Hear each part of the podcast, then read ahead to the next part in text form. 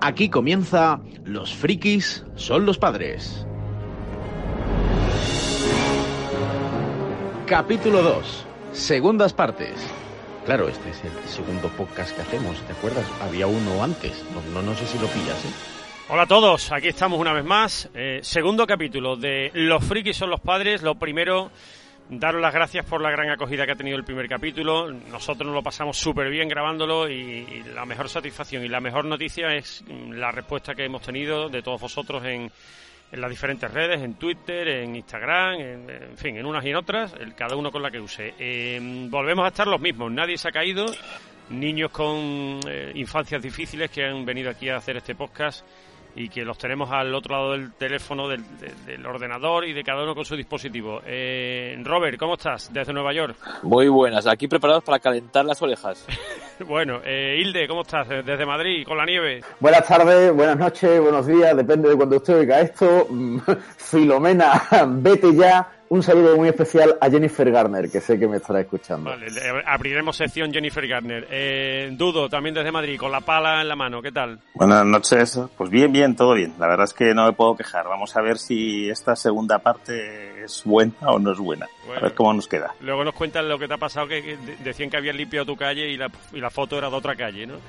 Eh, y Chencho, Chencho, ¿cómo estás desde Sevilla, compañero? ¿Qué tal? Saludos a todos y a los que nos escuchan, que ya sabemos que hay gente que nos escucha, porque el primero fue un poco tirarnos así al público y hemos caído en blandito. bueno, sí, blandito, con la nieve. Madre nos mía. tiramos, empezamos a tope, nos tiramos al público, vamos. Ahí vamos. Vamos, sí señor. Bueno, oye, pues nada, vamos a, vamos a darle caña a esto. El primer capítulo fuimos hablando de los spoilers. Eh, no le vamos a dar más vueltas y hoy toca hablar de otra cosa, lo que propusimos. Eh, Hilde, coméntanos un poco. Pusimos la, el, tweet con la votación para ver qué tema querían y ha salido el que el que tú querías, ¿no? Básicamente. ¿no? Bueno, de esto se trata más o menos, porque aquí en Los Frikis son los padres, somos eh, unos grandes seguidores de la fiesta de la democracia, no tomamos capitolios ni nada de eso, y optamos por lanzar una encuesta, una encuesta en nuestro Twitter, arroba frikispadres, eh, si nos estás escuchando ya tardas en seguirnos, si no has tenido suficientes pamplinas en las redes sociales a lo largo de tu vida, arroba frikispadres, estamos en Twitter, estamos en Instagram, y lanzamos una encuesta preguntando a nuestros eh, pocos, escasos, pero selectos oyentes y seguidores de qué querían que habláramos hoy. Eh, afortunadamente, eh, la opción que queríamos y la única que teníamos preparada realmente las segundas partes ha sido la más votada. Eso sí, seguida muy, muy de cerca por recetas de magdalenas que afortunadamente... Yo, voté magdalenas. Yo también voté magdalenas. Pero no puede ser... A ver, a ver, esto ahora que no nos oye nadie no podemos autotrolearnos, por favor. No, si porque si no, un día, joder, pero es que. Pero Todo que, el mundo quiere saber hacer magdalenas. Pero Robert, que un día va a salir, porque yo voy a seguir poniendo lo de las magdalenas, ¿vale? Y un día va a salir magdalenas pues, pues, y vamos a tener un problema. O sea, yo me parece muy bien que el programa 100, ¿vale? Llevamos uno y estamos empezando el 2 el programa 100 lo hacemos de Magdalena. Yo, Perfecto, nos ver, quedará muy gracioso. Pero no, pero no el 2, cuando votéis, escúchame, tío. yo he votado y Robert también porque está Begoña, que es arroba Begociro, una, de, una ya fan total, que nos mandaba las magdalenas hechas y salía las magdalenas. Entonces, coño, hay que hacer el de las magdalenas. Claro. En fin, bueno, venga, vamos Acabamos de llegar al podcast del, ma del mangazo. Venga, David, no, tira, tira para adelante, anda, tira para Trabajo en la empresa pública y esto es habitual. Bueno, en fin, en fin. Eh, venga, dos segundos de pausa para que, para que Chencho nos meta una sintonía y arrancamos.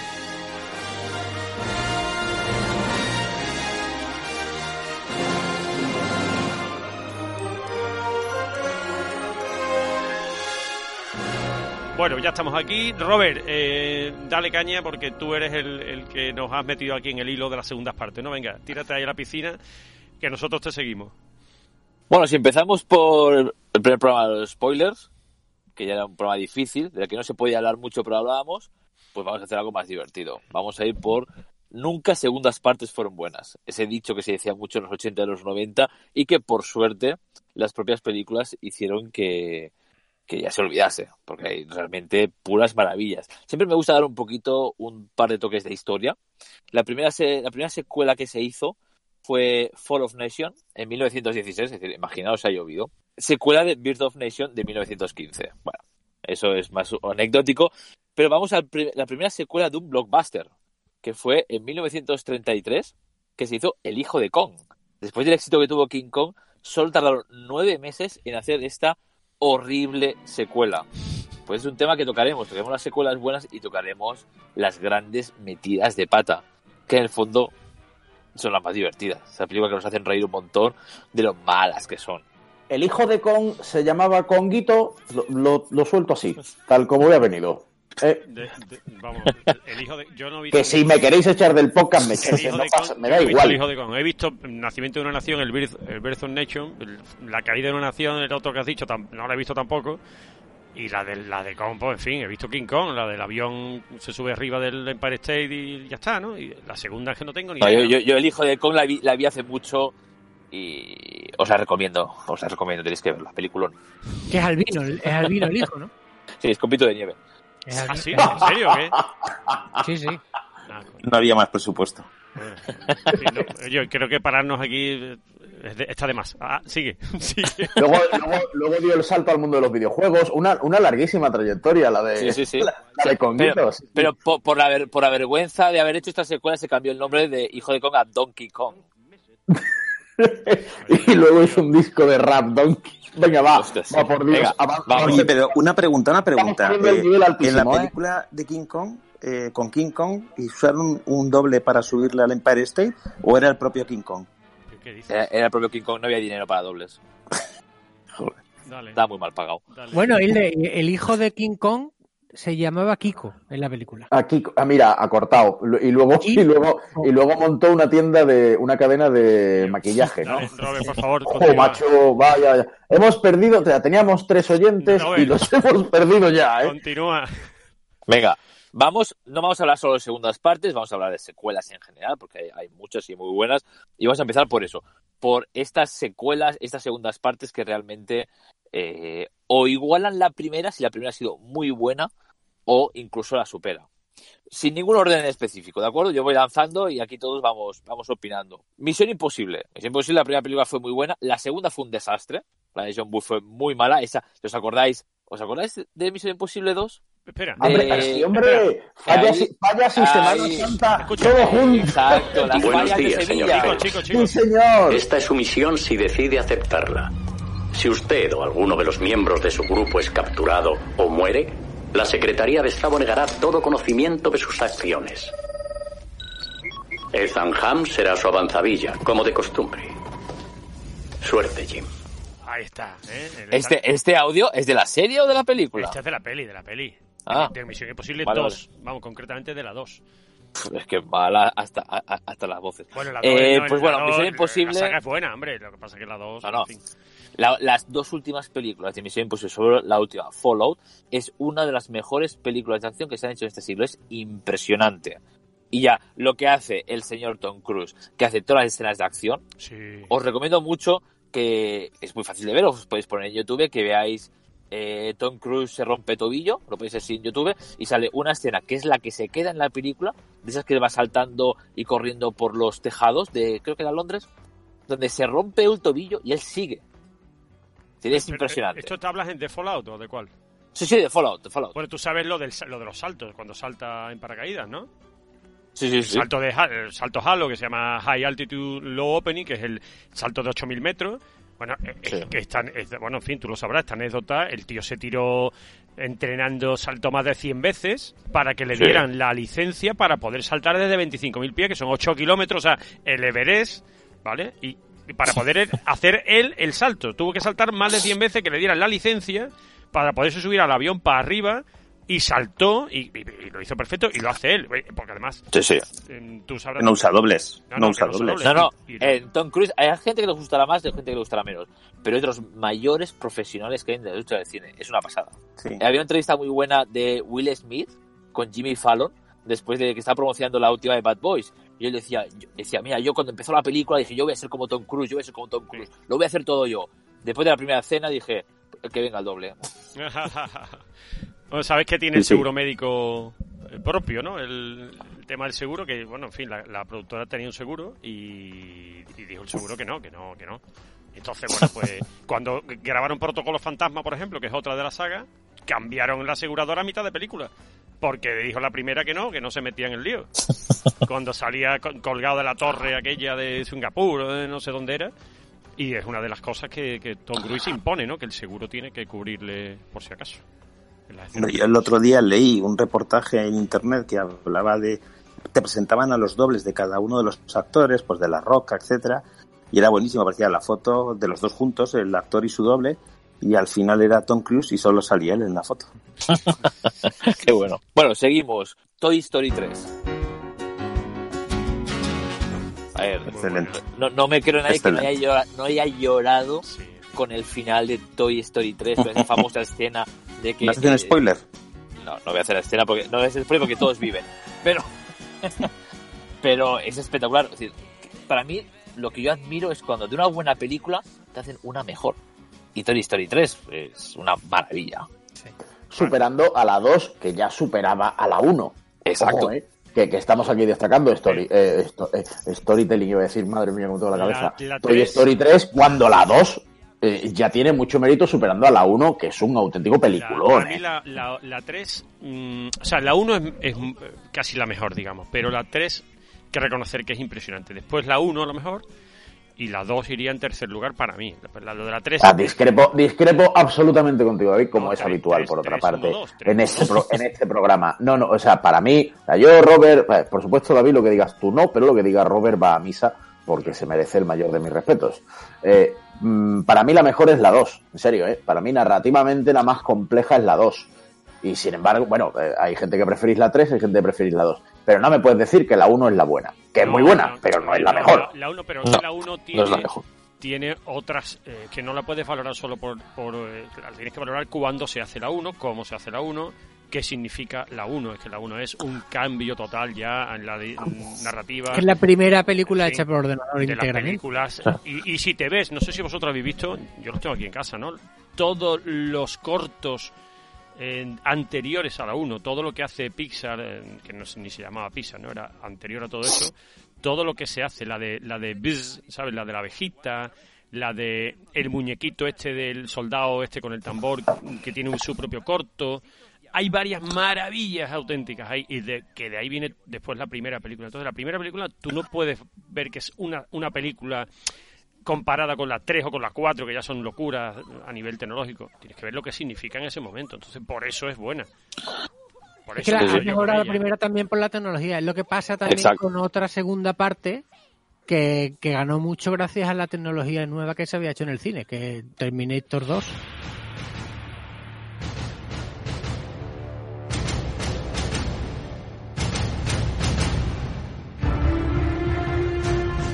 ¡Guau! ¡Qué maravilla, por favor! Pero, pero qué película. Mira, eh, un día podemos hacer eh, un, programa especial de mejores persecuciones de coches, motos o tractores o lo que sea eh, del cine. Porque probablemente la del comienzo de Terminator 2 sea una de las mejores de la historia del cine. Junto con. La del camión. La del camión, la del camión, por supuesto. La, del camión, la, del camión y la motocicleta. La del canal. Esa, es, es, es, un espectáculo. Es, eso es un espectáculo. Un auténtico sabes espectáculo. Que, sabes que la rodó James Cameron personalmente, la, cogiendo la cámara a él, porque el equipo de cámaras no quería. No se atrevía, porque había un helicóptero que pasaba. ¿no? ¿Esa no es la que pasa el helicóptero por debajo del puente? ¿O me estoy liando yo? Te estás, están, mezclando con Misión Imposible, si no me Pero vamos, sí, hay un camión en un canal, seguro que, todos los que nos están escuchando recuerdan perfectamente esa, esa secuencia, que es una pasada, de verdad, es una auténtica pasada. Está muy bien hecha. Bueno, antes de que, se me olvide, porque ya sabes que me gusta ir dando anécdotas, Toy Story 2 es de las pocas películas que en Rotten Tomatoes tiene un 100% para, para explica lo que es Rotten Tomatoes, por si alguien no lo sabe, explica lo que es Rotten Tomatoes. es la página más famosa de crítica de, películas y mm. series y tiene un 100% después de más de 100, 100 críticas. Creo que son 150 o por ahí que debe tener Toy Story 2 y sigue teniendo un 100%. Eso, no tiene casi nadie, es impresionante. Y la más, perdona el matiz Robert, la más crítica eh, en realidad, la más dura a la hora de sacar una buena nota, porque bueno, las notas de IMDB, que quizás podría ser su competidora a ese nivel, eh, la Internet Movie Database, IMDB, son más, eh, vamos a llamarlo entre comillas, comerciales mientras que ah. Rotten Tomatoes eh, tiene una eh, comunidad muy grande de usuarios muy exigentes, teóricamente muy aficionados al cine, y es donde de verdad tú puedes ver si una peli es buena o mala. Mirad la nota en Rotten Tomatoes, y si la nota es buena, seguro que la peli es buena. efectivamente, ahí la has dado. Bueno, vamos a ir con, con segundas partes. Vamos con una película que superó de mucho la primera. Star Trek 2, La Furia de Khan.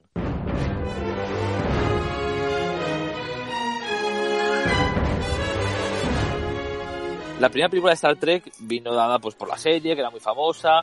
Fue un desastre, la verdad es que tuvo algún momento bueno, pero no ni de lejos fue lo que todo el mundo quería hacer. Incluso Leonard Nimoy estuvo a punto de dejar la saga de lo mala que fue la primera. Le convencieron para la segunda y es una auténtica maravilla. Y realmente, quien no la haya visto, no hace falta ni que sea un Trekkie, la aconsejo porque es muy, muy buena. Sí, bueno, oye, es, es bastante común eh, que los actores que protagonizaron primeras partes, luego no todos estaban se prestaban a hacer las segundas partes. Eso nos lo encontramos en varias pelis, ¿eh?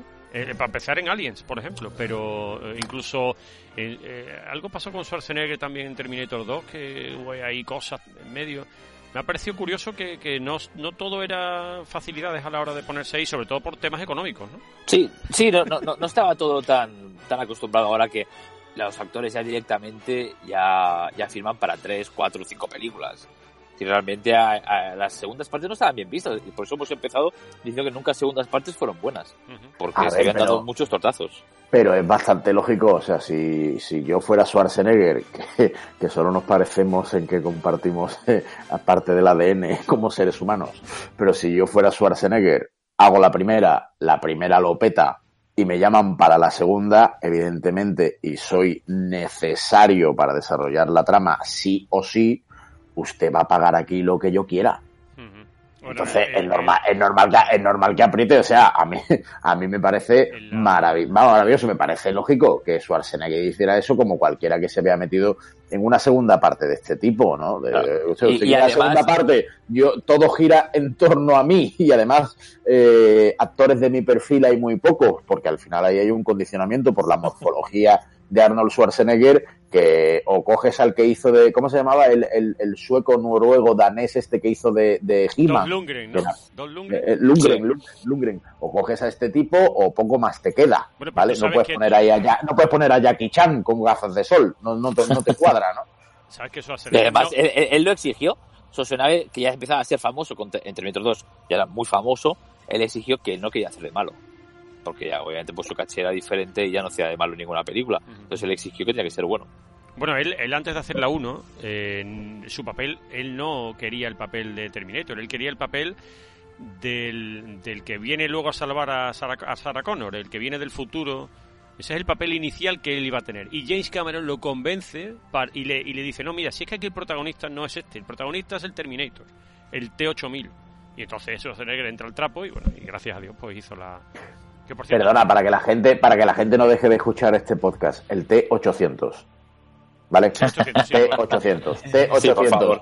Eh, somos frikis, a veces se nos va y se nos van los ceros. es el T800 y el T1000, ¿vale? ¿Vale? Que esto que claro, porque si no nos van a matar en reles. Me podéis rectificar todas las veces que queráis. Que por cierto, estoy aquí revisando mis notas y la escena del, del helicóptero sí que es de Terminator es donde pasa por debajo y es la que graba James Cameron. Por cierto, bueno, mm, se me ha quedado antes hablando de, de, Misión Imposible. Quería contar una anécdota porque me ha parecido súper curiosa. Estas, estas fricaditas, eh, ¿os acordáis cuando, cuando Tom Cruise, esa escena en la que él se descuelga con el cable en la habitación esa toda blanca? Eh, ¿Os oh, acordáis, no? se descuelga del techo y, y para trastear en el ordenador y hay un momento que el, ordenador, o sea, el cable se descuelga mucho, pum, casi toca el suelo, esto, lo otro. Y ahora él, bueno, pues mete una clave en el ordenador y esa clave que mete es la clave 07362, que es la fecha de su cumpleaños, ¿no? Y me ha parecido súper curioso y lo quería comentar.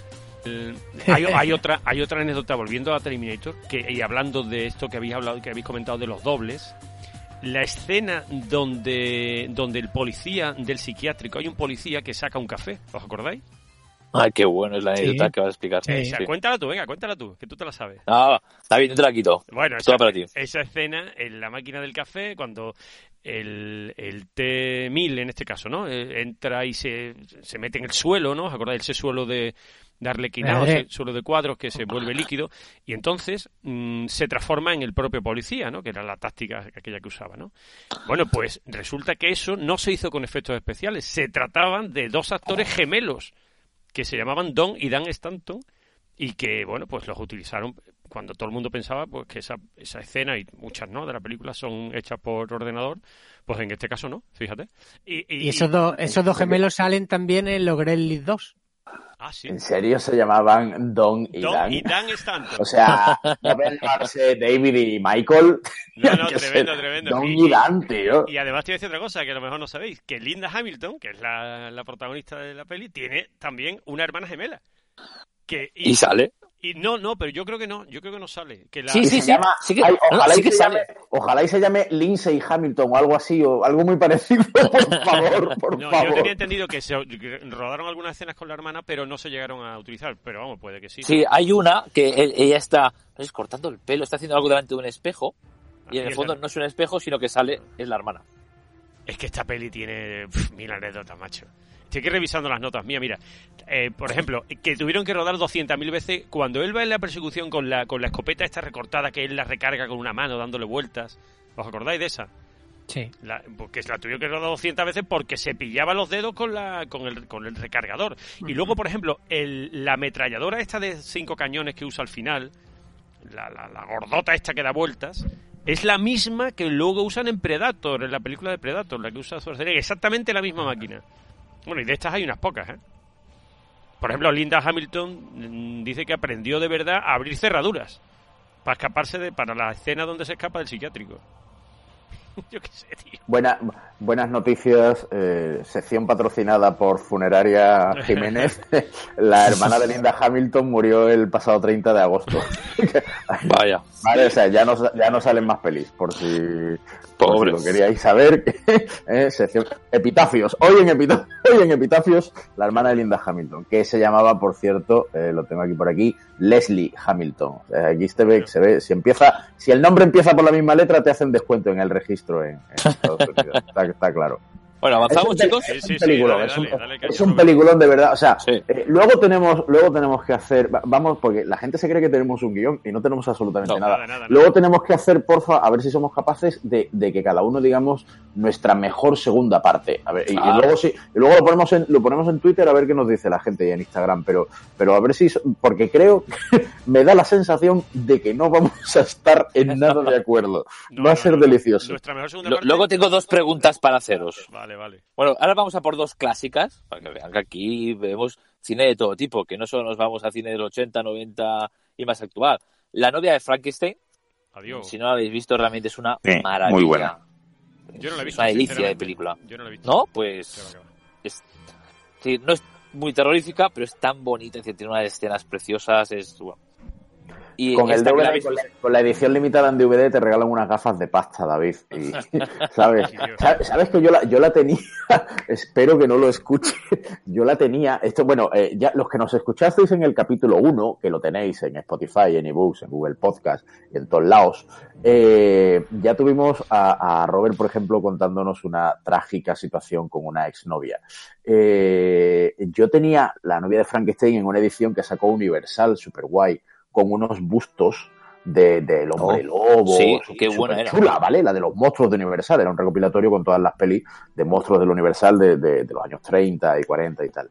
Bueno, pues cuando rompimos y yo me fui a Madrid, pues oye, esa edición mmm, desapareció. No. junto con, junto con algunas otras, por ejemplo, el equipo A o, o MacGyver, pues la, la de los monstruos de Universal desapareció. Un abrazo para, para quien tenga mi, mi novia de Frankenstein, ¿eh? Ahí con todo el cariño, ¿eh? Nada, no, no apareció nunca. ¿Qué le vamos a no, no, hay rencor. No hay rencor, no, sin rencor, en absoluto sin rencor, claro, claro. claro. Pues vamos a otra secuela que la habéis visto seguro, que es El bueno, el feo y el malo.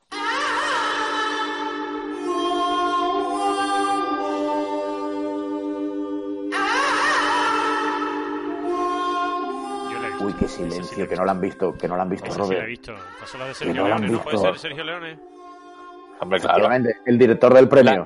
La, trilogía del dólar. Es que, por favor, eso es una maravilla con esa con, la, con esas escenas de con ese Clint Eastwood. Por favor. Y, por, y, ojo, y la música. Oh. Por favor. Con Don Ennio Morricone, que también tiene premio, por eso digo Connie. Eh, respect, respect absoluto por Ennio Morricone, ¿eh? porque esas pelis, sin la ambientación que le da Morricone, no serían lo mismo. No. En absoluto, ¿eh? no serían lo mismo. Es si, si, Metallica lleva años empezando con conciertos con, con, con, música de Morricone, es por algo. Y, y, compositores como Morricone, yo creo que, que, que, ya no nos. O sea, en cuanto se nos vayan John Williams y esta peña, eh, ya entramos en, en, otra liga que no nos va a molar tanto. ¿eh? No, ni mucho menos. El título en italiano, en las películas italianas, es El, il Bono, il Brutto e il cativo. El cativo es el, es el malo, es curioso. Y aquí sale uno de los actores, uno de mis actores preferidos, aparte de Clint lógicamente. ¿no? Un día tenemos que dedicar un programa a Clint y a todo lo que ha hecho. Y que es el Iguala, tío. El Iguala que es el que hace de viejecito en la película Holidays, donde sale Cameron Díaz y, y esta de Titanic, ¿cómo se llama? Chicos. Kate Winslet. Kate Winslet y sale Cameron Díaz y esta que se van de vacaciones, se cambian las casas. Que estamos, estamos entretenidas. En Navidad te la ponen 200 veces. Bueno, pues el viejecito que sale es el Iguala, que el que luego le hacen el premio y tal. Y este es uno de mis actores preferidos y sale aquí en El bueno, el feo y el malo. Oye, en este podcast, además de no meternos con Jennifer Garner y adorar a Bruce Springsteen, con Kate Winslet tampoco nos metemos. A mí me encanta Kate Winslet. lo queda claro, ¿no? No vaya aquí nadie a atacarme, por favor, ¿eh? Los mitos no me los toquéis, ¿eh? Al menos ella es una actriz, no como Jennifer Garner. Ya estamos. ya estamos. pero, a ver, mira, ¿sabes por qué no hay segundas partes buenas? Realmente. ¿Sabes por qué segundas partes nunca fueron buenas? Porque Jennifer Garner no ha rodado nunca una segunda parte. El día que Jennifer Garner ruede una segunda parte, será historia del cine. Y ojalá, ojalá, y sea Daredevil 2 o Electra 2. o Electra que es lo que necesita, que es lo que, lo que necesita este mundo, ¿vale? Ojalá, Electra 2, tío, lo firmo ya. Electra 2, ojalá, con Jennifer Garner un plano secuencia de 120 minutos de Jennifer Garner haciendo cosas de Electra. Ya está. En 1917 más la soga eh, dedicado a... Efectivamente, sí, sí, sí, sí, sí. O sea, la soga, que en realidad son tres planos secuencia. continúe, continúe, por favor. Nada, este podcast no tiene sentido si no hablamos profundamente de Jennifer Garner. Va, seguid, me da igual, seguid, seguid. Bueno, pues vamos a ir a por una que yo creo que la habéis visto todos. Aliens. Dígame solo una cosa, Burke. Van a ir ustedes allí a destruirlos, ¿verdad? No a estudiarlos, ni a traerlos aquí, sino a eliminarlos. Ese es el plan. Bueno, bueno, ahí estaban los marines, los marines espaciales, ¿no? Que vaya, vaya, vaya, vaya saga y vaya y vaya segunda parte buena, ¿eh? La, la, la, escena final de, de, las dos madres luchando por la niña es brutal. Hay mil anécdotas, ¿no? También en, en esta peli, ¿no? en fin, desde, desde quién hacía de Alien, ¿no? Pues el Alien no, no era un robot, era un actor eh, que, que, era un nigeriano, ¿no? Bolaji Badejo. Y no es coña. se, llama Bolaji Joder, tío. Pero de verdad. Sí, sí, sí, te lo juro, oye. O sea, pasamos de Dan y Don a Bolaji. A Bolaji Badejo. Es, un estudiante de, nigeriano, medía dos metros ocho y fue descubierto en un pub eh, por uno de los encargados del casting que, estaban buscando una persona para darle vida a la, criatura porque no querían utilizar un robot ni, ni nada articulado ni una marioneta ni nada bueno hay, hay, hay una cosa en la que la gente no cae mucho que ya que hemos hablado de Terminator 2 la la actriz que hace de, de, de Vázquez, ¿sabes? De, de, de, de, estos de los de los SEALs, estos que van a, al planeta, la chica esta así fuertota con la ametralladora grande, que a muchos les encanta, es la que hace de madre de John Connor en Terminator 2. Eso, me acaba, de explotar la cabeza.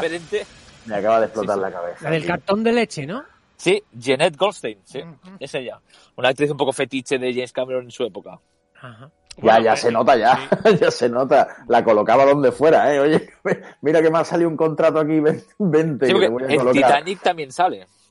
No te creo. Sí. ¿Y qué sí, sí, sí, ¿De ancla o qué? de, de boya. de iceberg. No sé, de, de, no sé de qué sale. Hace de, de, una madre inglesa, eh, eh, irlandesa, no me acuerdo cuál exactamente. Bueno, sabes que eh, para el casting de los marines probaron 500 personas, por lo menos, y se quedaron al Y al final, como no acertaban, pues volvieron a, actores con los que James Cameron había trabajado previamente. Y entonces, pues, bueno, una de ellas creo que era esta. por cierto, luego a, Sigourney Weaver, que también me pongo de pie, eh, pues creo que no sé si le dieron el Oscar al final, ¿no? O la incluyeron. Era de las primeras veces que una actriz de una película de acción pues la nominaban, ¿no? Y, en fin, fue también un marco bonito ahí, ¿no? Cobró un millón de dólares por la segunda película, por la, segunda parte. 30... Fue, creo que fue, fue récord en la época. Sí, sí, pero es que la primera cobró 30 veces menos, o sea, hacer la división. Con la primera, ¿eh? porque pensaban que iba a ser un castañazo gordo. O sea, son 30 mil dólares, ¿no? O sea, fatal de matemáticas, has dicho un millón, ¿no? Un millón en la segunda parte y 30 veces más que en la primera. O sea, que divide. O sea, un, millón, entre 30, ¿no? Sí. Jolín, que no estoy yo tan mal, 33.333 dólares pues periódico puro, dicho, dicho sea de paro. Jolín, pues, 30, eh, pues, pues eh, de paso, perdón. Pues 30.000 dólares es un poco churro, ¿no? Para una peli, ¿no? Bueno, bueno eh, esto, esto, más reciente, Gal Gadot para Wonder Woman, la primera cobró 300.000 y en la segunda cobró 10 millones.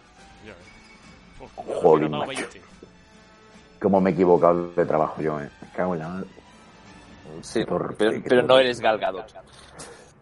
Ni ella, ni, ni, ni, ni, ella soy yo. Oye, ¿qué pasa tú? Eh, os voy a hacer una pregunta solo que la sabéis. La que está considerada la mejor segunda parte de la historia. El padrino. Eh, verás, verás. Venga, va. dale, dale. El padrino 2, ¿no? Eh, exacto. Ah, me cago, coño, ¿cuál va a ser? Venga, vale, sí. Joder, ya no puedo trolear ni nada, tío. No. no, yo, no, si yo iba a trolear, dijera lo que dijera, pero no, si es el padrinador no puedo decir nada. Aquí no puedes decir nada. Eh, estuvo Jennifer Garner casi sale, no. Decía Robert. Decía. No, no, el Padrino 2, que si la 1 ya es buena, la 2 con ese Robert De Niro, que es, fue, fue la primera vez que, que un actor recibió un Oscar por repetir un papel.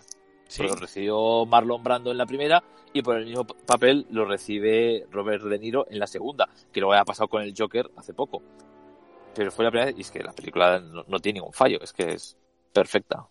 Salvo, salvo una especie de rodaje que de doblaje que perpetraron hace poco, le cambiaron el doblaje por alguna historia que eso fue para matarlos. Eh, la he visto, pues, yo qué sé, pues la he podido ver 30 veces, ¿no? El, doblaje de estas pelis eh, es algo, es un atentado que se ha perpetrado en, los últimos años, sobre, todo a primeros de los 2000, cuando, cuando se lanza el formato DVD eh, y la gente empieza a intentar poner un, sistema Dolby Surround en su casa con un 5.1 y tal, o empiezan a, decir esto no se ve bien, esto no se oye como debería oírse y tal. Hubo muchas distribuidoras que empezaron a redoblar películas para eh, quitar la pista de doblaje original, que en aquella época en España se hacía con sonido mono, y meter 5.1.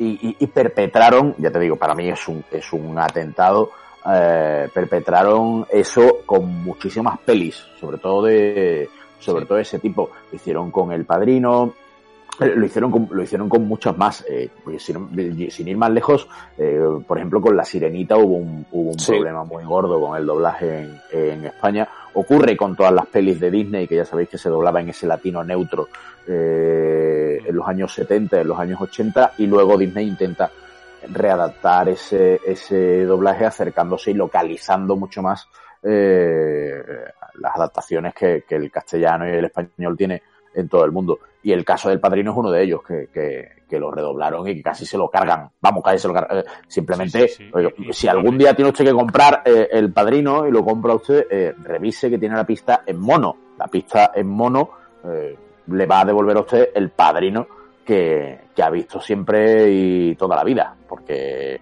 es que, ¿sabes qué pasa? Que que nuestra mente, con pelis que ya hemos visto, la asociamos a un doblaje concreto, porque lo normal, como la veíamos en la tele y en la tele todo iba doblado, pues, pues, pues es lo que se nos queda en la memoria. Si de repente nos ponen otros actores u otra interpretación, eh, se nos joroba la experiencia, ¿eh? Totalmente, totalmente. Tal cual, ¿eh? Mira que es malo, decía, perdón, y acabo ya, el doblaje de Verónica Forqué en El Resplandor, por ejemplo. que es probablemente uno de los peores doblajes. Venga, tío. El, doblaje de Verónica Forqué en, El Resplandor es, eh, con todo el cariño y la admiración que le tengo a Verónica Forqué, uno de los peores doblajes de la historia del cine. Y que fue, si no me falla la memoria, un empeño personal de Charlie Kubrick. Será malo, Exacto. Será malo y es malo, digamos, académicamente hablando en cuanto a, dobladores, y yo tengo en mi familia dobladores, ¿eh? Pero para mí es uno de los sellos de la película y no se lo puede. Sí, sello porque se queda en tu imaginario, pero es muy malo. a, lo que voy Es, a lo que voy es, si hoy en día nos lo cambiaran por un buen doblaje, echaríamos de menos el doblaje de Verónica Forqué, que insisto, me parece mm, horrible, pero es con el que hemos crecido y no, y no queremos que nos lo cambien. Si lo haces con una de las cinco grandes obras maestras del cine, como puede ser El Padrino 2, mm, es, que, es que tenemos que tirarnos eh, y despeñarnos por, por un monte. Eh, eh, es una aberración, no, no podemos consentir eso porque, porque, se, porque al final está jugando con el recuerdo de la gente. Así que bienvenido sea el doblaje de toda la vida del Padrino 2, por favor.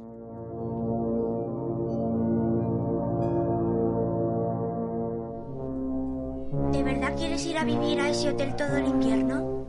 Sí, claro. Lo pasaremos muy bien. ¿Y qué dice Tony? Él también querrá ir al hotel, supongo. No, yo no, señora Torrance. Tony, ¿por qué no quieres ir a ese hotel? No lo sé. Venga, Tony, dímelo.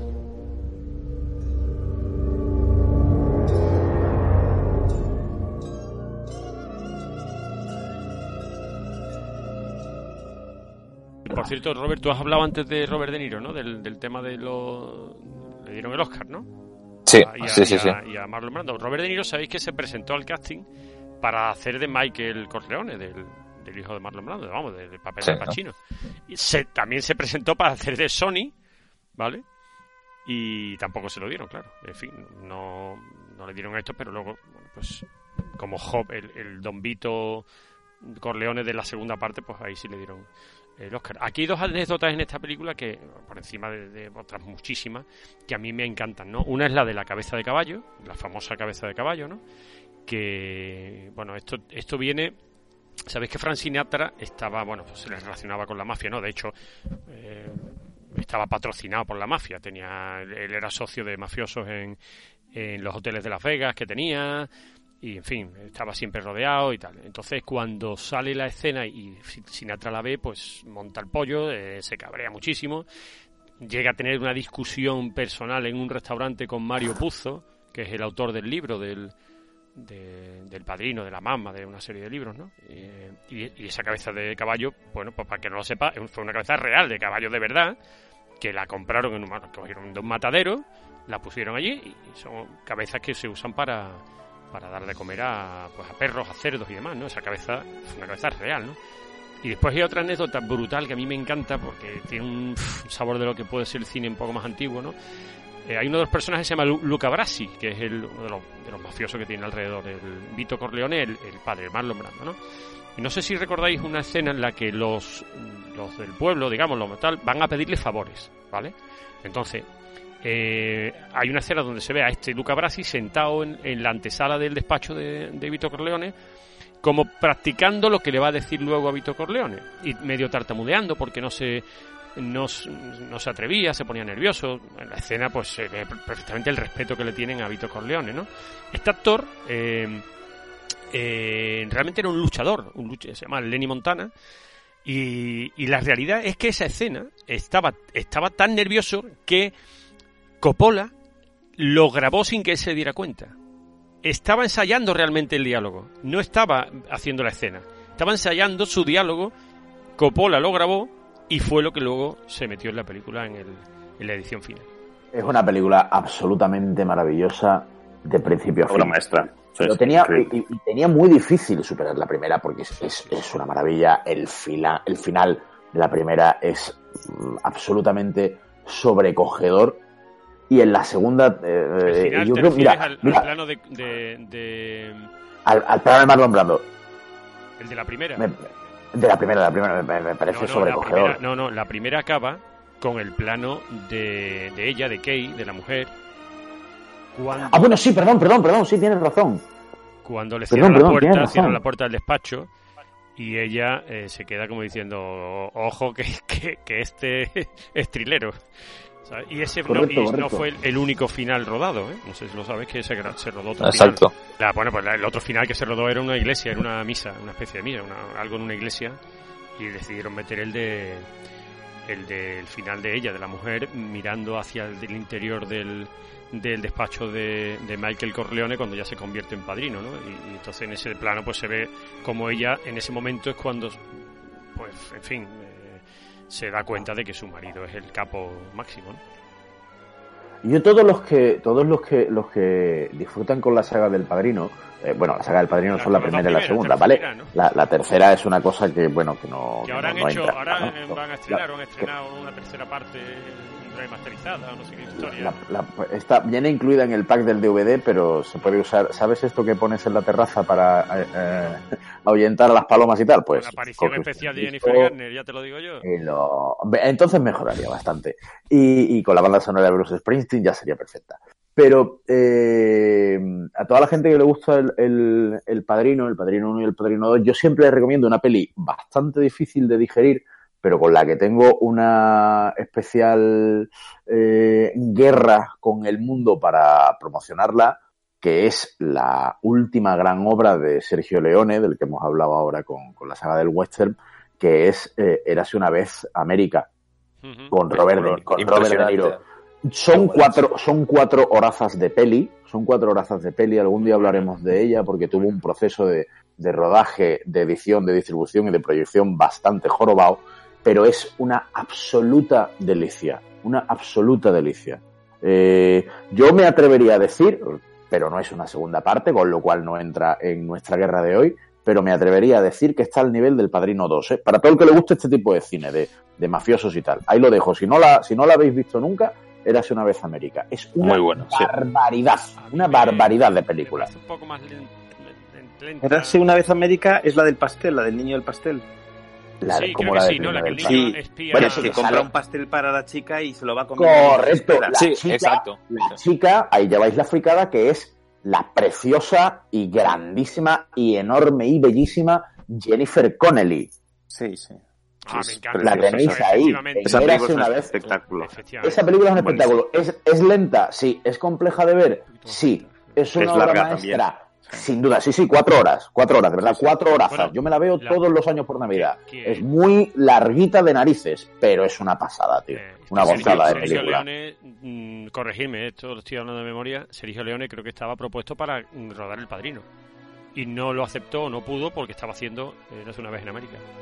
Te la, has jugado, te la has jugado tela ahí, ¿eh? No, no, creo te la has jugado tela. No, no, no, creo que sí, creo que sí. Si no fue la 1, eh, la 2, la de, la de la segunda, me parece. No, algo de hecho tengo yo en la memoria de que he leído por ahí.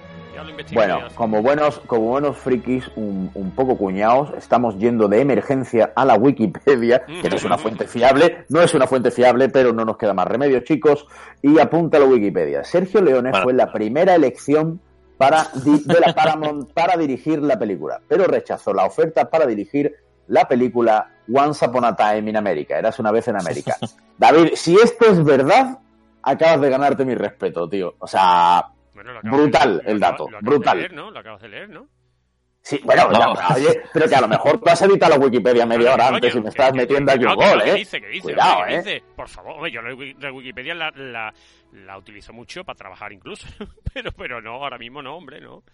No, no, pasa eso. Eh, yo, yo, yo de mientras, igual, igual que lo, del, lo del helicóptero, perdón, Robert, igual que lo, de, Yo es que voy soltando cosas, algunas pueden ser verdad y otras no. O sea, que esto ya cada uno.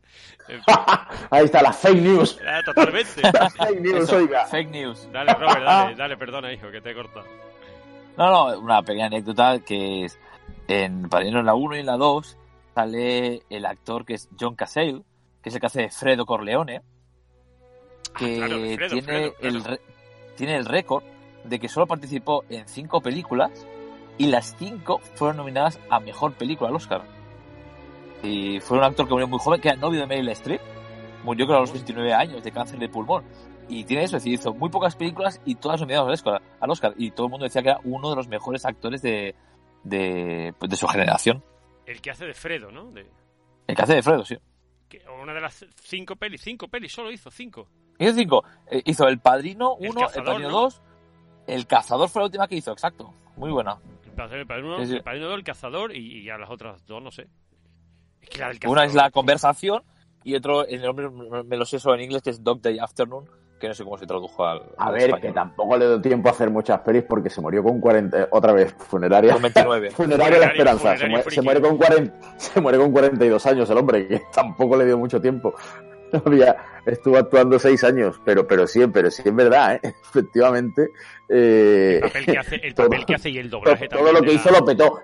El papel que hace en Padrino 2 y el doblaje que le ponen, ¿no? Es, dramático, es, estremecedor, ¿no? Uno de los grandes. La escena del de la fiesta por la noche, cuando, cuando la mujer se pone a bailar en medio de la pista y él le dice al, al hermano, no puedo con ella, ¿te acuerdas? No puedo con ella. Entonces va el, el Michael y le dice al secuaz, mm, encárgate tú. Y se la lleva, va, tremendo, tío, tremendo. Bueno, avanzamos a la última que tengo apuntada.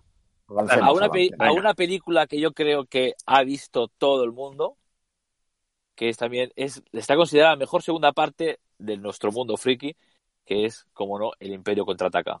Vamos ahí, hombre. Bueno, venga, dale, dale.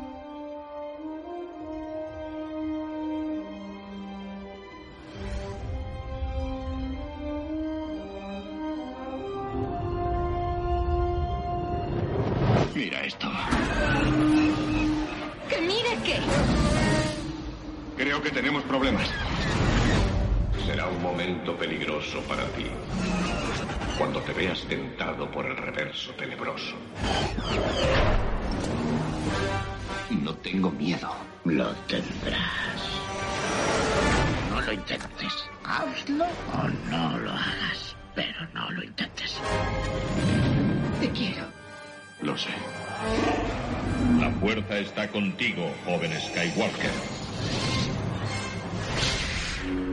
pero todavía no eres un Jedi. Eh, eh, partiendo de la base de que todos eh, nos une el Nexon en común de ser un poco frikis y, y, obviamente la Guerra de las Galaxias es uno de nuestros referentes, yo creo que es la peli por antonomasia, ¿no? O sea, si, si, si formas parte de esto, el Imperio contraataca forma una parte muy importante de, tu vida, ¿no? El Amperio contra Paca, ¿no? Era el chiste. El Amperio contra Paca, que, era, que es, la, auténtica realidad de la película, ¿no? El Amperio contra Paca. Pero ya en serio, creo, creo, creo. ¿Sabes qué pasa? Es que estoy deseando el debate, estoy deseando el debate. O sea, me estoy calentando, ¿eh? Os lo digo ya, os lo digo ya. A ver cómo nos ponemos de acuerdo con esto, ¿eh? Oye, sí, pues mira, mm, os voy a poner un audio eh, de lo que es una persona, no sé, una especie de extraterrestre en, la Tierra. Mm, alguien, he encontrado a alguien que no ha visto ni la Guerra de la Galaxia, ni el Imperio contraataca, ni el Retorno del Jedi, ni nada de nada, ni Mandalorian, ni nada. ¿Os lo creéis o no lo creéis?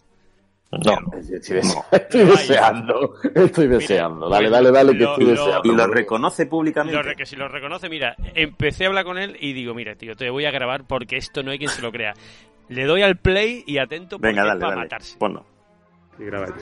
Oye, estoy aquí con mi amigo Rubén. Rubén, cuéntanos la trama de, Star Wars y todo lo que has visto. No tengo ni puta idea, no tengo ni puta idea. Yo lo único que he visto de Star Wars es lo de las letras estas que empieza la en un país lejano y algo de eso.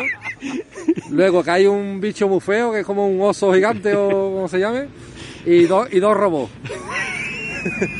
Ahí me he quedado, la quiero ver, la quiero ver, pero no sé el orden. No sé el orden en que verla. Descríbeme los robots esos que has visto.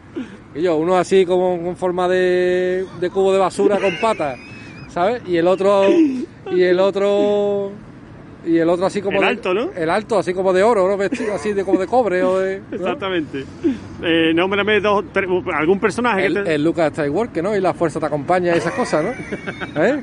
Y, el, y el otro con la, el, con la, máscara negra, ¿no? Ese Darth, Darth Vader, Vader, ¿te Darth suena? Vader, Darth Vader, me suena. ¿Te suena? Sí, he visto, he visto algo, pero de chico. Pero realmente no... Tengo, tengo que verla, tengo que Eh, ponerme las pilas. ¿Mandalorian te suena? No, eso te estoy preguntando. Te estoy preguntando que si Mandalorian tiene algo que ver. Porque yo tengo Disney. y El canal ¿Qué más Disney. te da que tenga algo que ver si no has visto nada? Por eso, para verme primero Star Wars entero y luego Mandalorian. entero las nueve películas o diez, ¿no? Claro, claro, claro, todas. bueno. Todas, todas. Vale, de hecho, hay una película también que sale una tía, que no sé que es nueva también. También de, de Star Wars o algo, ¿no? Sí, No, no, una tía sí, sí, sí, sí, sí, que sí, no, la ha querido, no la ha querido ver por lo mismo, digo, es que no me voy a enterar de nada. no sé si, no sé, me hace falta un confinamiento.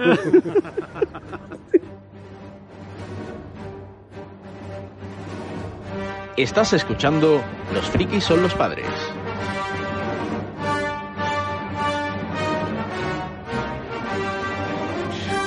Bueno, en fin.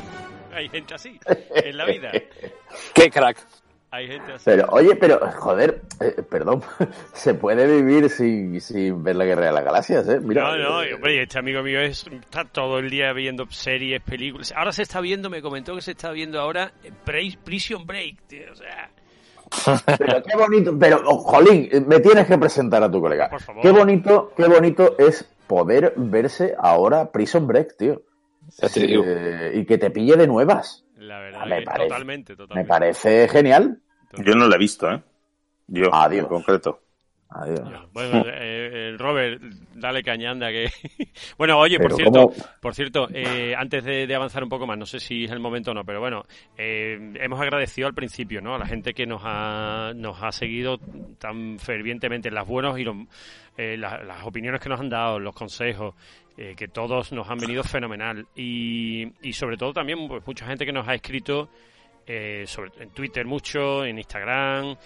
Bueno, recordamos que estamos también en Spotify, en Evox y tal. Y bueno, en fin, Hilde, ¿no? yo, yo creo que tú tenías alguna cosilla por ahí que querías comentar, ¿no? No sé si Eh, tú- No, sobre todo una cuestión dramática que, que- que podemos afrontar en los próximos minutos cuando entremos en las peores segundas partes, porque en, en nuestros perfiles en Twitter y en Instagram, en arroba frikispadres, hemos preguntado a nuestra selecta audiencia eh, cuáles son las peores segundas partes que, que han tenido que soportar. Y bueno, pues tenemos por ahí algunas respuestas, pero la- la- las vemos cuando entremos en, en la parte chunga, ¿no?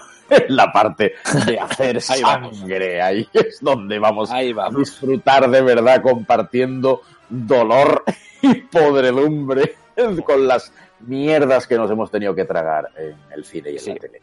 Eso que duele que dices, voy con ilusión a verla porque me gustó mucho la anterior y de repente tienes un, por ejemplo, Los Inmortales 2. Madre mía.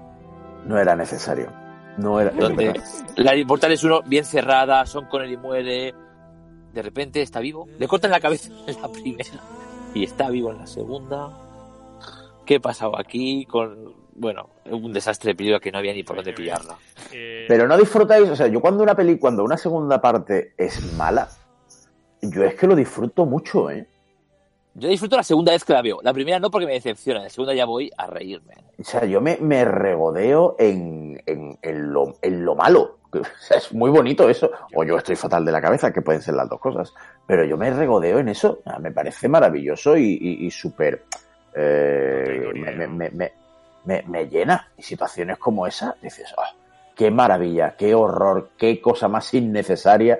Y aquí estoy yo disfrut- disfrutando de esto que ha costado un dineral Venga, y otra, que otra. no lo van a recuperar. Maravilloso, hombre. Otra, Robert. los, los Inmortales 2 es que intenta darle un origen a los Inmortales que en el primero no, no- ni se plantea, simplemente son inmortales y punto, y solo puede quedar uno.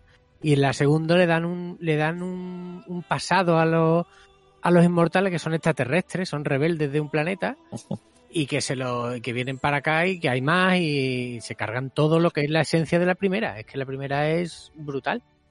Entonces, el misticismo que tiene la primera, Claro. incluso el romanticismo. Sí. de- de- que- está considerada una de las películas de más bajona de la primera a la segunda.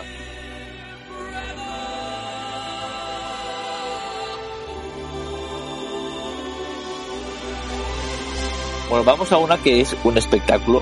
Es Tiburón la Venganza. Creo que es la cuarta de Tiburón. no era necesaria. Tampoco. Tenéis que verla. Es que el tiburón parece esos de juguete que, que compras a tus hijos para la bañera. Es ridículo lo mal que está hecha. Madre mía, tío. Esa es que es la trama que el tiburón va a buscar una familia para vengarse de ellos, ¿no? Que la, la madre de la, de la hecho dice, creo que el tiburón quiere vengarse de nosotros porque somos familia de los que se lo cargaron en la primera o algo de eso y le está haciendo. Se, es que es brutal. Sí, sí, es, que partimos, es que partimos de un problema, tío. Un tiburón que busca una familia para vengarse, de verdad. venga, vamos. Eh, yo me imagino esa reunión de guionistas, ¿no? Y te dice, venga, vamos a hacer. La, la cuarta, sujétame el cubata. Venga, la cuarta, tío. ¿Y cómo hacemos aquí para hilar esto, no sé qué? El tiburón va a vengarse. Va, sí, señor. ¿En serio? Va al registro civil a ver la familia del que se cargó. Lo mira, lo miran las páginas blancas. De Robert Show, del que, dijimos el otro día. en la familia de Robert Show y de Madre de mi alma. Y yo, por favor, adelante de Robert. Es que, es que el, el, el, el póster de la película de Tiburón la Venganza, por favor, buscarlo en Google. A ver, a ver. Es Tiburón la Venganza y lo pone ahora es algo personal. Sí. Ahora, ¿no? Ahora. Claro, claro. Es algo personal del tiburón hacia esta familia. Es, oh, habéis matado a mi, padre. A ver, tiburón. Es que estamos al nivel de. de está, tiburón la venganza. tarántula contra Charnado y cosas de esas, tío. El tiburón. pero eso aún tienen algo, pues que tiburón la venganza. Eh... Ah, espera, espera, espera, espera, que yo esto. O sea, eh, esto hay, hay, eh, se ha hecho luego una versión en 3D. de verdad. Aquí se ve la foto del, del, tiburón que es de coña total. Oye, oye, y en, Y, en, y en, francés se llamaba Les Dents de la Mer 4, la revanche. Los, eso es los dientes del, del, mar. ¿no? la, revanche, qué maravilla. Qué las, Fotos de, las fotos de los protagonistas perpetrando este engendro voy a mirar si esto. oye, oye, es que estoy, no, en, no, no, estoy en Google Imágenes. No, tío, no, no, que voy a mirar solo. ¿dónde... Avanza, por favor, tío, que esto no, no, no. Más tiempo. Venga, avanza, avanza. Más tiempo con a ver, a ver dónde 4. se puede ver esto. Esto lo tengo yo que ver. Bueno, ya nada, nada, vosotros veréis. La gente nos está escuchando por Tiburón 4. Duda alguna.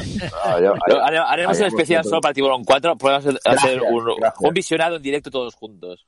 Ojalá Tiburón 5 con Jennifer Garner. No se puede ver en ninguna plataforma online. Ya está, ahora sigue Robert, tío. Eh, Speed 2. ¿Qué me decís?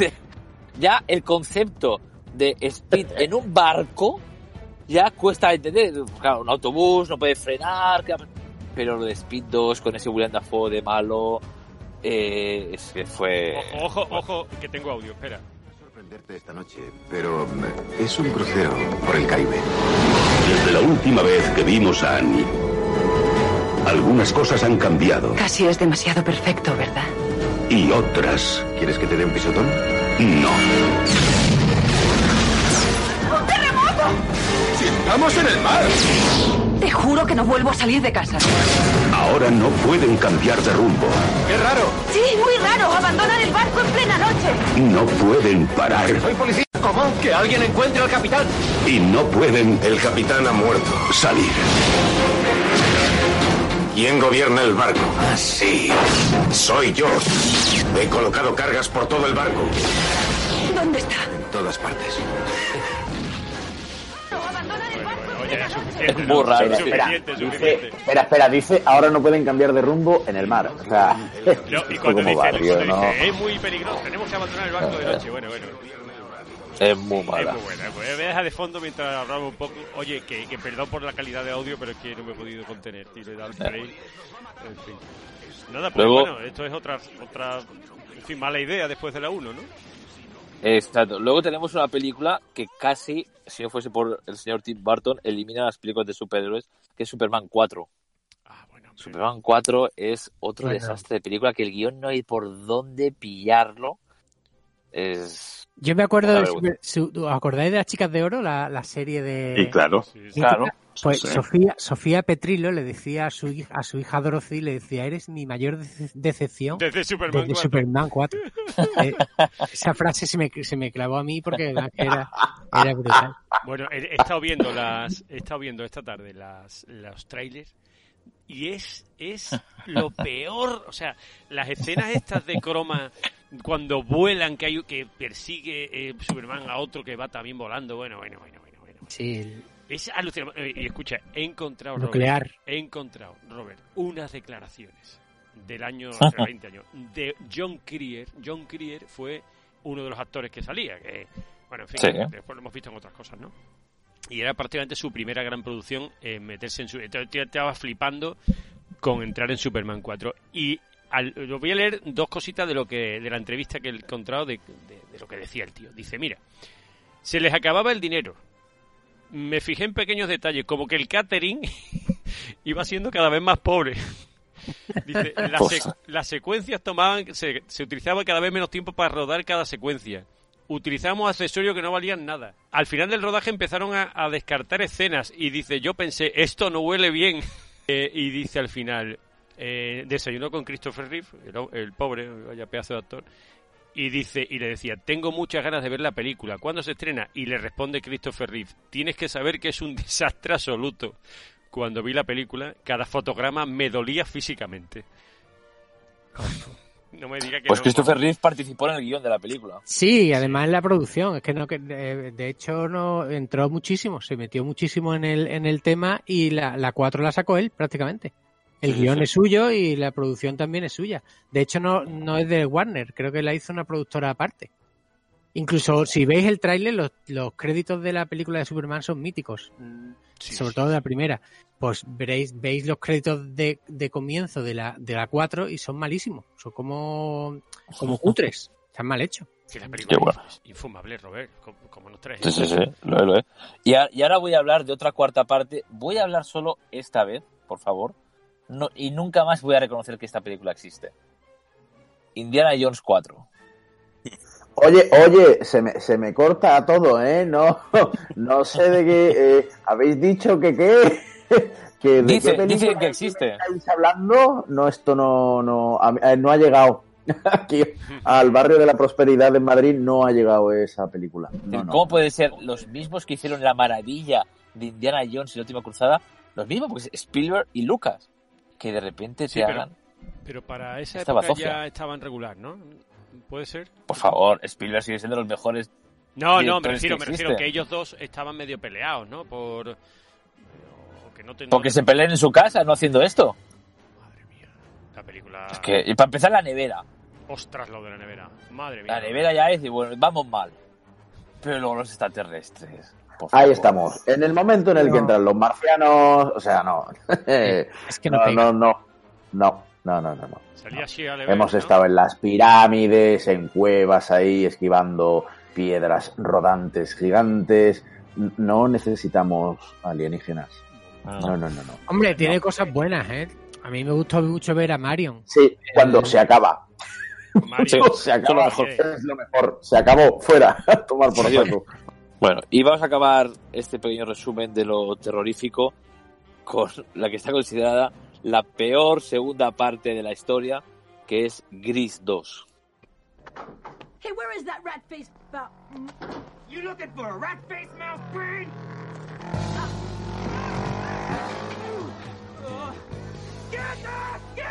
Si no la habéis, si, si no la habéis visto, sí. penosa.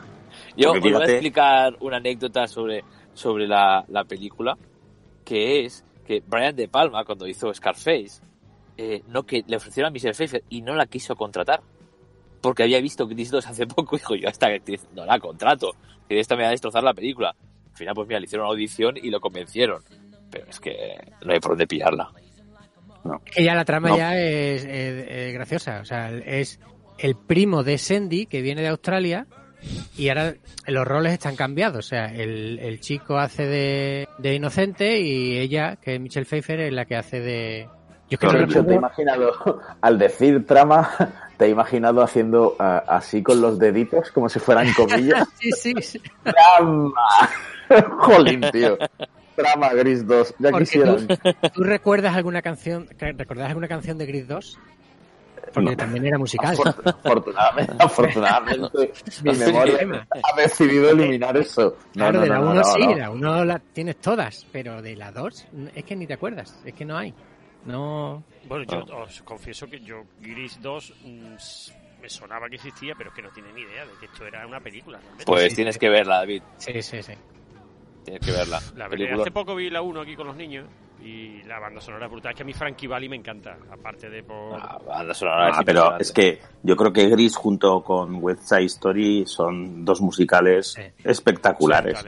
pero pero es que lo de Gris 2, que no hay por dónde cogerlo. O sea, realmente la esperas con muchas ganas, porque yo creo que Gris fue también, pues, no sé, un bombazo lo que, lo que supuso pero es que Gris 2 es vergonzoso. Yo recuerdo al actor, al chavalín que salía a Maxwell Caulfield, y es que lo pegan, o sea, es que no estaban tan lejos de Olivia Newton-John y de John Travolta que ya de, por sí es un poco lo que me pasa a mí con, con la tercera trilogía de Star Wars, que los protagonistas me cuesta mucho compararlos y creerlos, ¿no? Pues con estos me pasa igual, es una pena. Pero vamos, mala, mala, mala, tienes que verla, David, no te la pierdas, por Dios. sí, sí, tienes que verla. Qué bonito, ¿eh? Haciendo amistad aquí. Tienes que es la peor de la historia. Tienes que verla. Hombre, claro. si no ves lo malo, ¿cómo vas a saber qué es lo bueno? Váyate.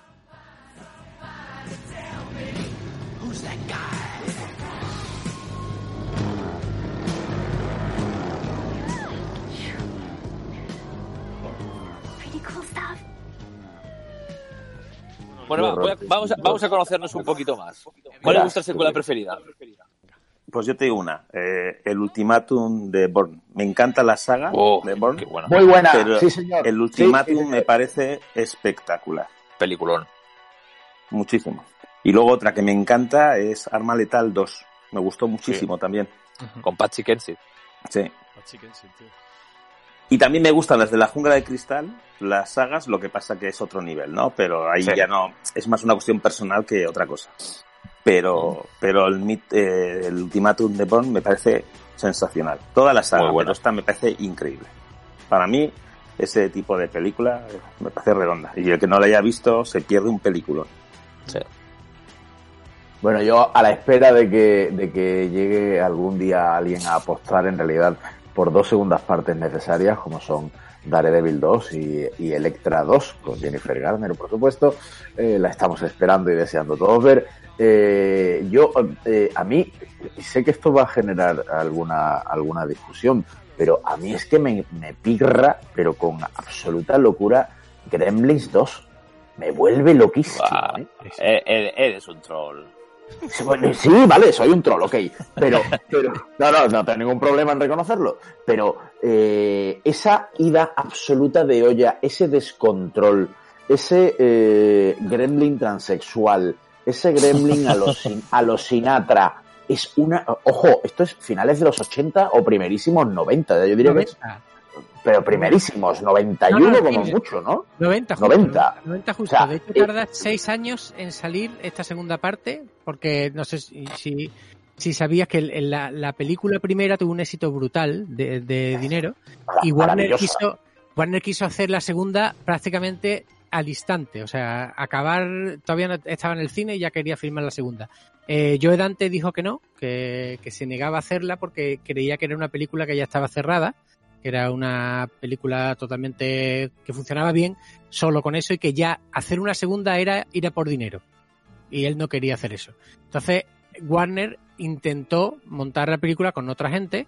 De hecho, hay guiones que se desecharon, que incluso iban a llevar a los créditos a Las Vegas o incluso a Marte. Y como todo esto era un desastre, pues al final convencieron a Joe Dante dándole libertad plena para hacer la segunda parte. ¿Qué hizo? Pues una crítica a las segundas partes en general. Entonces hizo, tiró para la comedia y tiró para cosas que Warner no hubiera hecho nunca. Y, la película tiene mucho mérito porque la verdad es que es buena. O sea, al final tiró más para la comedia que para el, terror, entre comillas, porque Gremlin yo no la considero de terror. Pasa que en la época, a lo mejor. Bueno, vamos a, podemos considerarla terror infantil. Sí. ¿Sabes? Que, Vale, pero, oye, pero a mí ese gizmo a los Rambo sí, ajustándose la cinta roja. Es una maravilla.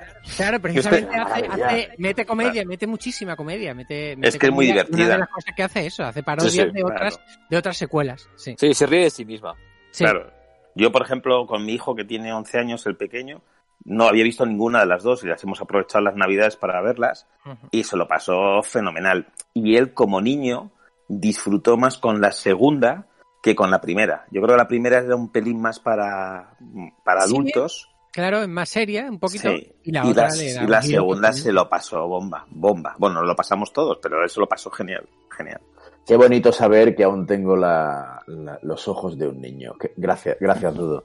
Qué bonito. que, Yo, tiene, los ojos, pero solo los ojos, ¿eh? Porque te lo digo. os lo digo todo en general, porque llevo escuchando el programa un poco, hablo poco, porque os habéis hablado de todos de películas muy antiguas, me habéis hecho sentirme muy joven. Eh, yo cuando, cuando hablo de secuelas, yo hablo de Gremlins 2, como tú dices, Cazafantasmas 2, Cortocircuito 2, eh, todas las películas de los 80, pero ustedes habéis remitido a películas más antiguas, entonces me siento joven, o quiero dar las gracias además, porque me siento jovencito. Y, voy a aprovechar y voy a decir mi, película preferida como segunda parte es el Conan el Destructor.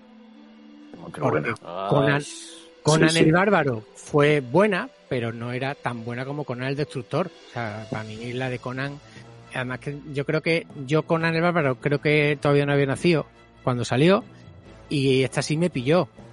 Y además fue una película que me, que me dejó con las ganas de ver Conan el Rey, una película que no llegó a verse. Es una pena, ¿eh? Sí, al final de, Conan el Destructor aparecía eh, Schwarzenegger en una silla con una corona y, y un textito que decía eh, este hombre no sé qué llegó a ser rey, pero eso lo contaremos, pero eso es otra historia. Y nunca se grabó. Es una pena. Nos deben un, Conan Rey. Tampoco lo pidáis, tampoco lo pidáis mucho, vaya, a ser que luego salga lo que me estoy temiendo, ¿eh? La, la, la, espada aún la tiene Schwarzenegger. Sí, sí, sí. Ah, la tiene. Sí, la, acaba de enseñar, ¿no? Por eso. La enseñó en un vídeo sobre el Capitolio. Pues yo, yo, yo voy a decir dos, dos películas favoritas, dos segundas partes. Para mí, mi película favorita de todos los tiempos, que es Indiana Jones y la última cruzada. A mí es una película perfecta que me veo una o dos veces cada año porque es, es sublime. Esa conexión Harrison Ford, Sean Connery, eso, los profesores son impresionantes. Profesores, profesores Jones, me encanta. Y luego también una de mis películas preferidas que casi nadie sabe que es una segunda parte es El silencio de los corderos. El silencio de los corderos es la segunda parte de Manhunter, una película de 1986. Pasa que cuando hicieron El silencio de los corderos ya pues cambiaron el, el actor que hacía Aníbal Lecter, pusieron Sir Anthony Hopkins, luego pusieron el, personaje de Jodie Foster, pero es una segunda parte y me parece una película redonda, no tiene ningún fallo esa película, es brutal. Oye, no he visto, no he visto la primera. Eh, eh, ¿Está bien? O sea, ¿me la busco o...? Normal. Hombre, si te gusta Electra, pues Manhattan es una impresionante película de Ostras, pero qué golpe más bajo, tío. Robert, ¿cómo, ha sido, ¿cómo, ha sido, hacer daño ahí, eh? sí, el tío, eh. Y por la espalda te la guardo. Esta te, te, juro que te la guardo, tío. Pero te vas una, a enterar. una pregunta, vamos. ¿Manhunter esta tiene algo que ver con la serie que ha salido hace poco, Manhunter? No, no, no tiene que ver. No va por el mismo, por el mismo camino. No, no, tiene que ver con Aníbal Lecter. Yo tampoco, ¿eh? No la había en mi vida. Otro especial para el Silencio de los Corderos.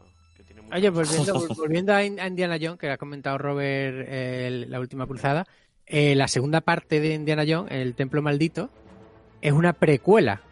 No sí, es verdad no es una secuela. O sea, el, comienzo de la película pone que es en 1933 y En Busca de la Arca Perdida es en el 35. Ah. Entonces hay una escena, que no sé si os acordáis, una escena de Indiana Jones en la primera, en, en, el Arca Perdida, en la que aparece un, un guerrero indio con una espada gigante, empieza a hacer... Bueno, buenísimo. Y en esa escena, pues él saca la pistola y se lo quita de en medio, que también hay una historia con esa, con esa escena, porque Dicen que Harrison Ford estaba ese día cansado, tenía fiebre, no quería grabar escenas de acción y se le ocurrió ese gag y le gustó a Spielberg y lo, y lo colocaron. El, en el Templo Maldito, que se supone que es antes, vuelve a hacer el mismo chiste, solo que esta vez no tiene pistola. ¿Qué pasa? Que es una precuela. No sé si me entendéis lo que quiero decir. Sí, perfectamente, sí, sí. Tiene todo sentido, sí, sí, sí. O sea, no, no debería haber no, no debería haberse acordado de aquel de aquel momento porque ese momento todavía no ha pasado. Tú en el cine lo estás viendo, esto es lo que tienen también muchas veces las segundas películas, tienen tienen cositas que si tú no has visto la primera, te las pierdes.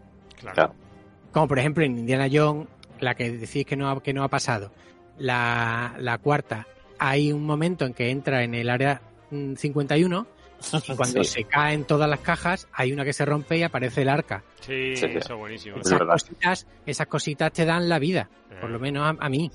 Segundas partes nunca fueron buenas, pero si llegamos a la cuarta es preocupante. ¿eh? O sea, o sea, no, ¿eh? No, no. ¿Hay alguna cuarta parte buena? No, no. No, esto Ah, no. ah, No, pues no. sí. La de Toy Story, Toy Story es buena, la cuarta. Ah, ah, mira, Avengers sí, Endgame. bien, bien, bien. Sí, señor.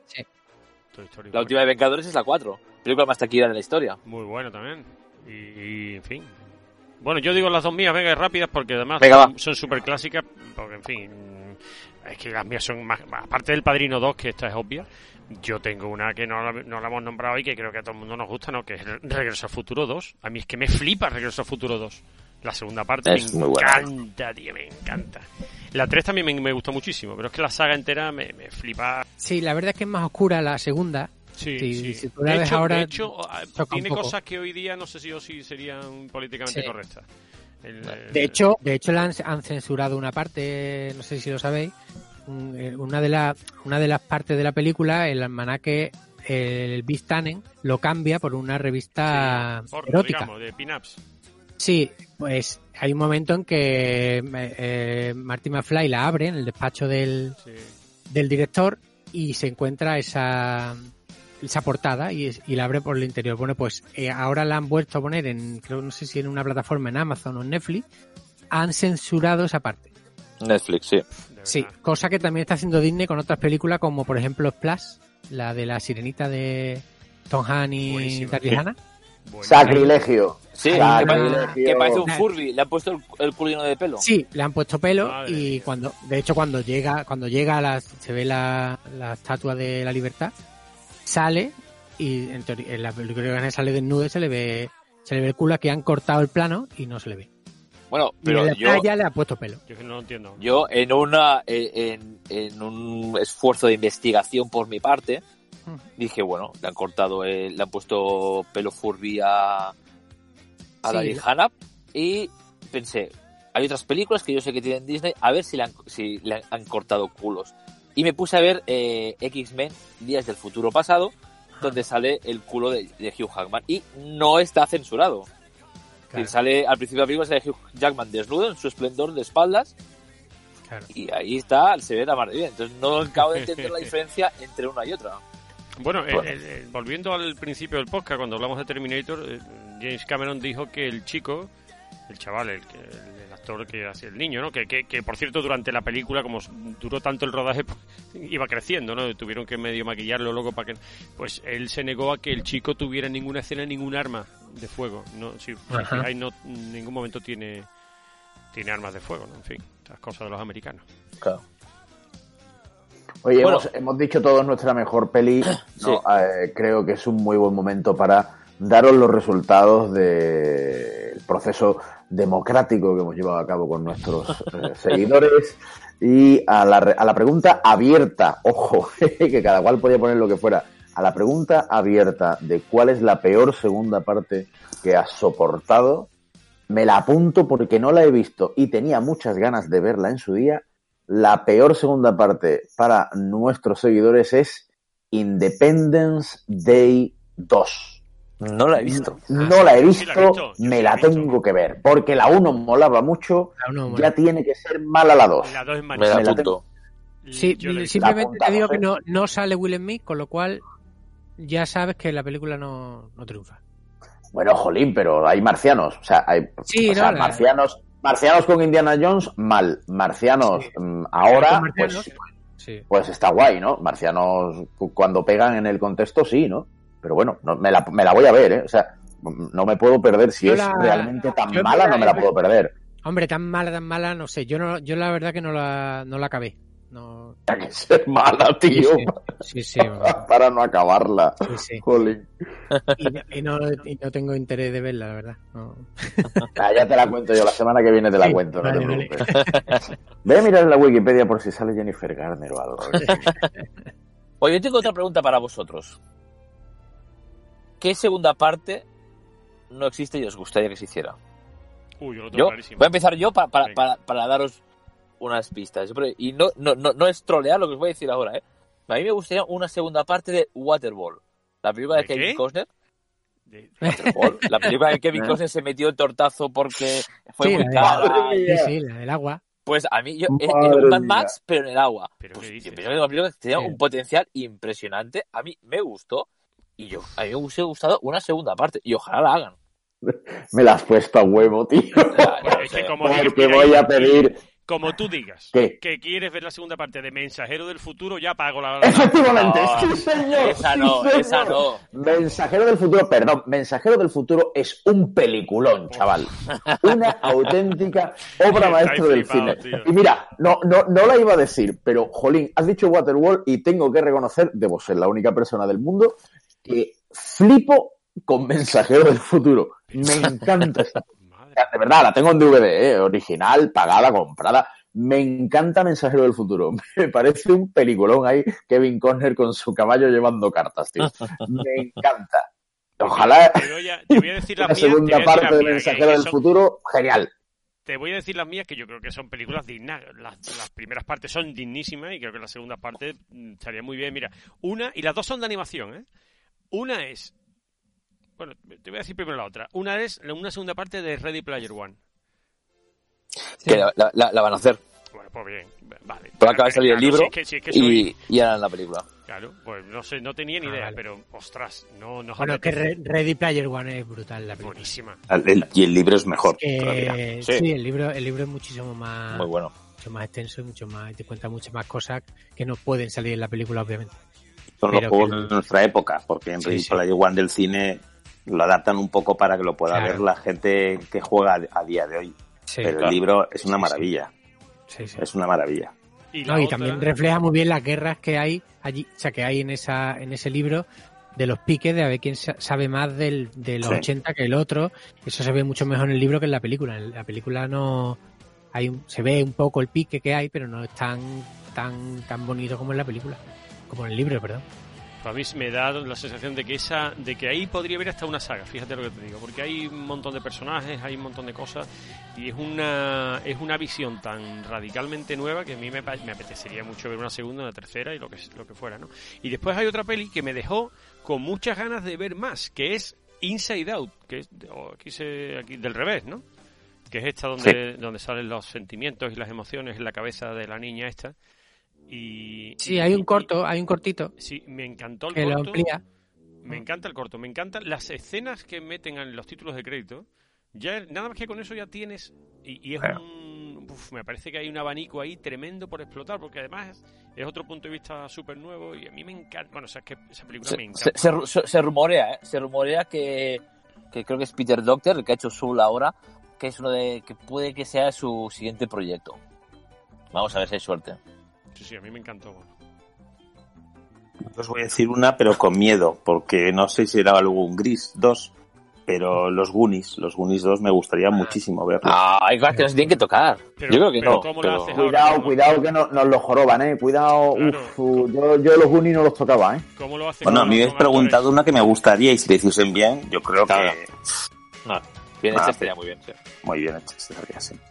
Bueno, yo ya he dicho, yo ya he dicho el tema de Conan el Rey, que me quedé con las ganas, pero también, además hace poco ha sido trending topic. Yo quiero una segunda película de Henry Cavill como Superman, porque Man of Steel me gustó mucho y Batman contra Superman no es la segunda parte de Superman, sino es más Batman. Ah. Y la Liga de la Justicia ya no te cuento, pero yo quiero una película, una segunda de con Henry Cavill como Superman. Es totalmente absurdo. Tienen un gran Superman y Sí. no lo aprovechan. Ya, ya con Batman contra Superman desviaron un poquito la atención sobre Superman. De hecho, a Superman lo maltratan en esa película. Sí, al mucho. personaje y, al, y, a, y a todo. Y de hecho no tiene apenas eh, guion. O sea, no tiene texto. No. Si cuentas la- la- las frases que tiene Superman, yo creo que te caben en un A4. No Muy bien, pues yo había pensado que para, para acabar, y esto es totalmente, creo que la gente que nos, que nos esté escuchando, que los aquí, mis compañeros de podcast, no saben lo que viene ahora, porque yo voy a informar de todas las películas que están en producción que son secuelas para hacerse los próximos años. Que estén en producción, se sobreentiende de que algunas de ellas no se van a llevar a cabo. Primero sabemos que están en producción, luego buscan guionista, luego director, y aún así, cuando lo tienen todo, a veces incluso esas películas se caen por temas de, o de contratos o de timings, bueno, por muchas cosas, eh, al final no se, hacen algunas de ellas. Pero muchas de estas las vamos a ver en, en los cines los próximos años. Mis compañeros no tienen ni idea de cuáles son, y estoy seguro y espero que muchos de nuestros oyentes, de los miles y miles que tenemos, que, no las conocerán. Entonces vamos allá, vosotros opinad, ya sabéis, podéis entrar, no hay ninguna Jennifer Garner, lo siento Hilde, pero bueno, puedes opinar igualmente. Más lo siente el planeta Tierra. bueno, vamos a empezar por Avatar. Avatar, que vamos a tener 2, 3, 4 y 5. Sí. o sea, yo puedo, perdón, puedo ir diciendo innecesaria constantemente. Sí, sí, sí. Vale, pues innecesaria por 4. Innecesaria por 4. Chencho, grábalo y lo vas añadiendo luego. En vale, vale. Yo a favor, yo a favor, a favor de Avatar. A favor. Yo también. Ya, está, ya, ya están la... rodadas la 2 y la 3. ¿Eh? Aún no ha salido ni la 2. La 2 y la 3 ya están rodadas y Cameron ya está haciendo la 4 y la 5 ahora mismo. Mira, yo solo espero que haya mm, mm, que digi evolucionen o que cambien como los Pokémon y empiecen de muchos colores. Ya está. Oye, yo, Lo más que espero de Avatar 2 y sucesivas. la 2 es verde, creo. ¿No la visteis en 3D? En aquella especie sí. Yo, bueno, flipé, yo flipé literalmente. Sí, sí, fue, fue una revolución. James Cameron siempre te ofrece algo que no te ofrece nadie más. Eso está claro. Y, y Avatar 5 ya hay fecha de estreno apuntárosla porque yo sé que luego se os va a olvidar. Es el 22 de diciembre del 2028. Tengo lío. no puedo. 5. Por la mañana o por la tarde. Por la mañana. He quedado, he quedado, he quedado. pues, pues al preestreno. Venga, vamos. Va ahí en el geriátrico. eh, Gladiator 2. Ole, eso buena. Bien, bien, bueno, bien. Eso sí que tiene arte. Y aquí sí que os voy a explicar una anécdota muy buena, porque lo de Gladiator 2 viene de lejos. ¿vale? Viene de muy lejos que se quiere hacer una. Y, y, al poco tiempo de, de, haber hecho Gladiator, la primera que tuvo tanto éxito, Russell Crowe encargó a, su amigo Nick Cave un guion para Gladiator 2. pero, totalmente... si pero, pero si él muere, o sea... escuchar, escuchar, es totalmente verídico, ¿vale? Y os podéis buscarlo en Google, en cualquier sitio que eso está. El guion era que Maximus va al purgatorio, engañado por los dioses romanos vuelve a la tierra para matar a Jesús. Porque era eh, porque estaba predicando sobre otros dioses que no eran ellos. Y la película era Gladiator, dos puntos, Chris Killer, el matador de Cristo. No me lo creo. Venga, venga, venga, venga, venga. bueno, Nick Cave hizo ese guion para Gladiator 2. Otra cosa es que lo vieran, lo leyeran y dijeran, esto no hacemos ni de coña. Pero, pero son los mismos guiones de los Inmortales. los Inmortales 2, ¿no? Pero Chris Killer, eh, ¿en qué momento de Chris? O sea, ¿podemos estar hablando de Herodes o, o cómo va el tema? Que, Herodes murió cuatro años antes de que naciera Jesucristo. Ya está aquí el revisionismo histórico. ¿Qué nombre? Bueno, ya estamos. No, vas a meternos en eso, pero bueno, el, e, e, ese guion estaba. Obviamente, en el Gladiator 2 que van a hacer ahora, eh, hablará sobre 40 años o 30 años después de que murió Máximo y hablarán sobre el hijo de Máximo, no van a hablar ah, sobre él. Vale, vale, vale. ¿Vale? Más que nada, pues Russell Crowe tampoco se puede mover mucho para ese eso te, iba a decir, eso te iba a decir, que es que tiene que salir ahora que se ha comido el, lechón en el purgatorio y sale pesando 120 kilos. Eh, la, la, la, pechera esa le aprieta. un poquito, sí. Tatuaros esta frase, ser gordito no es delito. Podemos continuar. Pero ser obeso es malo para la salud. Sí, eso sí, evidentemente. Venga, seguimos. Fast and the Furious, que, van, que se tenía que estrenado la 9 el año pasado. La, hubo el retraso por el COVID, la estrenan en abril, creo ahora, y llegará hasta la 11. No, no, no. Y ya se rumorea que irán al espacio, en la 10 o la 11. Ah, no he visto ninguna. Yo tampoco. Pues, bueno, para pasar el rato. Es una para, para, palomitera. Quiero ver una que sale Galgados. ¿Ah, sí? Pero solo por eso. Yo la de Jennifer no, no sé qué número es. No sé qué número creo que es la 2, 3 y 4, creo. Ah, que sale si 4. Ah, tendré que ver esa 2, 3 y 4, creo. Creo, hablo de memoria. Luego también, de la misma saga, tenemos Hobbs and Show, que es la que hicieron Dwayne Johnson ah. con, con Michael Stratham. Eh. Eh, ¿Por qué? ¿Por qué hicieron esta película? Porque Dwayne Johnson eh, se peleó con Vin Diesel, se llevaban fatal a muerte en el, en el set de rodaje y decidieron pues separar caminos, no aparece más en Fast and the Furious y hace su propia saga pues que se anexa a la otra. Entonces van a, hacer, van a hacer segunda parte. Misión Imposible, que están robando la 7 y la 8, van conjuntas y serán las últimas también. Eso sí que es una pena. Sí. Una rubia muy legal 3. Yo sé Bien, que está. bien, Venga, bien. No, no, bien, bien, bien. Con Eh, Están entretenidas, está bien. Me estás, eh, Ro- Robert, me estás, o sea, me estás No, oye, matando. oye, oye. Atención, atención a la siguiente. Escuchad bien, porque no es troleo. La Pasión de Cristo, Resurrección. No, no, no, con no. Mel Gibson otra vez dirigiendo y Jim Caviezel como Cristo.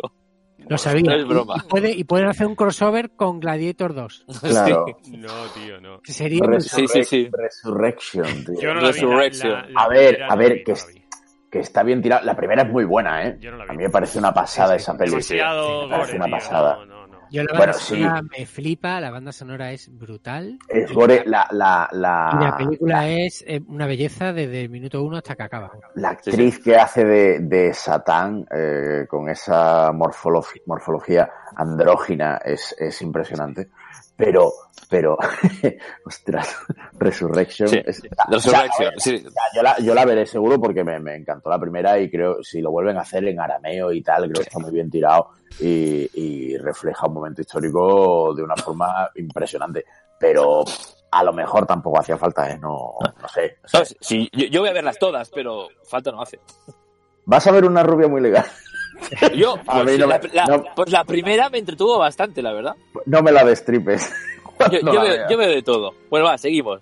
Kill Bill 3. Esto es más una posibilidad que una certeza, pero sí que ha dejado caer que Tarantino que, que le gustaría seguir las Bueno, eso, aventuras de, eso de la lo, novia. eso ya lo, avi- lo- lo anunció, que lo que quería era hacer Sí. la, la película de la negrita que, que, que deja huérfana Sí. la Sí, Negra. la, ve- la venganza de la niña. La sí. venganza, sí. que quería esperar Tarantino a que creciera para coger a la misma actriz incluso. Sí, algo, algo. eh, eh, Sí, a, sí. él, a él le gusta mucho esto, hay que continuarla. Sí. En nuestra línea de tanatorio ya sabemos que Bill no sale. Podemos Eh, continuar. exacto. Sí. Eh, he oído antes algo de Jennifer Connelly, pues Laberinto 2. Tenemos aquí Laberinto 2. eh, Dentro del producción. Exacto, dentro del laberinto, Laberinto. la, la- la segunda parte. Pero, Seguimos con, con el pero- pero- con Connelly. Ostras, me En teoría Connelly- sí, me pero no está confirmado con el aún. Puede que no salga el villano, ¿no? El villano no sale, ¿no? El villano dicen que no, no, no, no acepta las condiciones. Me acabas de Esto recordar. nos va, o sea, el karma se nos va a volver en contra. Eh, Tenerlo- o sea, tenerlo muy claro, tío. Me acabas de recordar. No, igual lo de- digitalmente con lo lo de traen. Laberinto 2, me acabas de recordar una película y una saga que es Cube. ¿Os acordáis de Cube? eh, sí. buenísima, buenísima, Muy buena. La primera muy buena. Qué buena, tío. La primera es brutal y la segunda también bastante bien. Lo que pasa es que ya desvarían un poco. Ostras, no me acordaba de Cube, tío. Cube y Cube Sí, 2. sí, sí. Qué Muy buena. tío. Bueno, bueno, perdón. Bueno, El- seguimos. Eh, muy, una película que me encantó la primera parte. El Día del Mañana, de Tom Cruise y Ah, Emily claro. Blunt. Bueno, esa especie de Día del Marmota Ah, del bueno, bueno, futuro. bueno, bueno, me bueno, flipó, esta, muy es que buena, esa película está muy infravalorada. Muy Esa buena película esa es un peli. Qué pedazo de película. Muy buena. Pues cuando acabe Tom Cruise de rodar Misión Imposible 7 y 8, esta es la siguiente que tiene en la agenda. Pues sí. Ostras, me flipó. Eh, vaya peli, vaya de guion y Sí. vaya. Y qué bien lo hace Muy bueno. La, la, la- Emily Blunt. Que es que me encanta Emily Blunt. Qué maravilla. Y hablando de Emily Blunt, vamos a la siguiente. Otra película. Un lugar tranquilo. 2 y 3. Han hecho la, la, la 2 la iban a estrenar Sí. este septiembre. Sí, la al final dos. no pudieron estrenarla. La estrenan esta primavera. Y también está Sí. la, la, también harán una, una tercera parte. Vale. Cortocircuito 3. Venga, Venga, hombre. tío, no, no me jodas. Te, te iba a preguntar, Robert, digo, eh, antes le he comentado cortocircuito 2, digo, como me diga cortocircuito 3 lo flipo. Pero, sí. Cortocircuito, ¿eh? Bueno, aún no sé si será la dos. 3 o un reboot, ¿vale? Eso no, no, no está Ay. claro aún. Pero que va a haber cortocircuito, Hombre, ¿vale? yo Ahí, necesito. ahí, ahí la tenemos. Johnny 5. se nos Vale. está, o sea, el tema del marketing de nostalgia se nos va de las manos. Sí, sí, sí, no, sí. no puede ser. Os, os digo, Vale. os digo una de última hora porque yo sé que Bruce Willis está negociando para otra jungla de cristal, ya que antes la, la comentabais también. Para lo que les gusten los live action, live action de Aladdin 2 y Rey León 2. No, no, por favor. Aladdin 2. Tío. ¿y cuál? La, la- la taquilla manda y Sí. triunfaron en taquilla. ¿Y Claro, cuál, cuál- es que- cuál has dicho? Aladdin 2. ¿y Las segundas más? partes viven de eso. Y Rey León.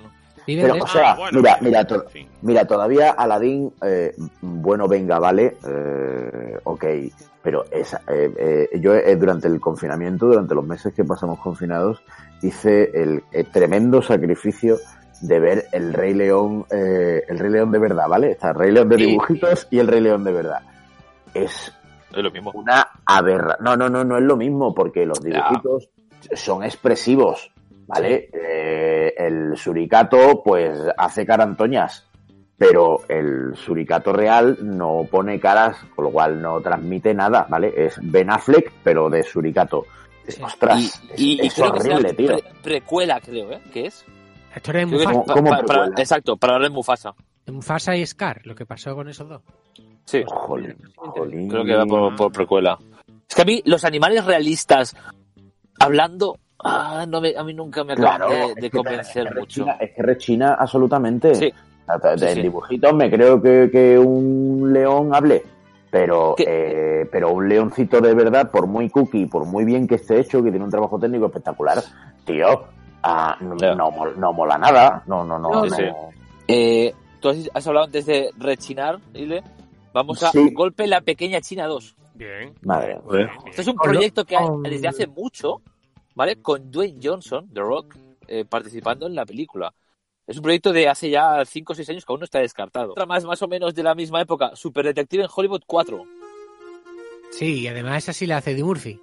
Sí, sí, hace Murphy, como vuelve a hacer el Príncipe de Zamunda 2. Pues... Sí, que estoy deseando verla. Bueno, ¿Más películas innecesarias? Estoy hundido en la miseria en este momento, de verdad. Pues, pues, no es lo que te queda. Eh, Megalodon 2. No, no, no, no, no, ¿Cómo? ¿Cómo? No, no, no. ¿Cómo? O sea, tío. Sí, sí, sí.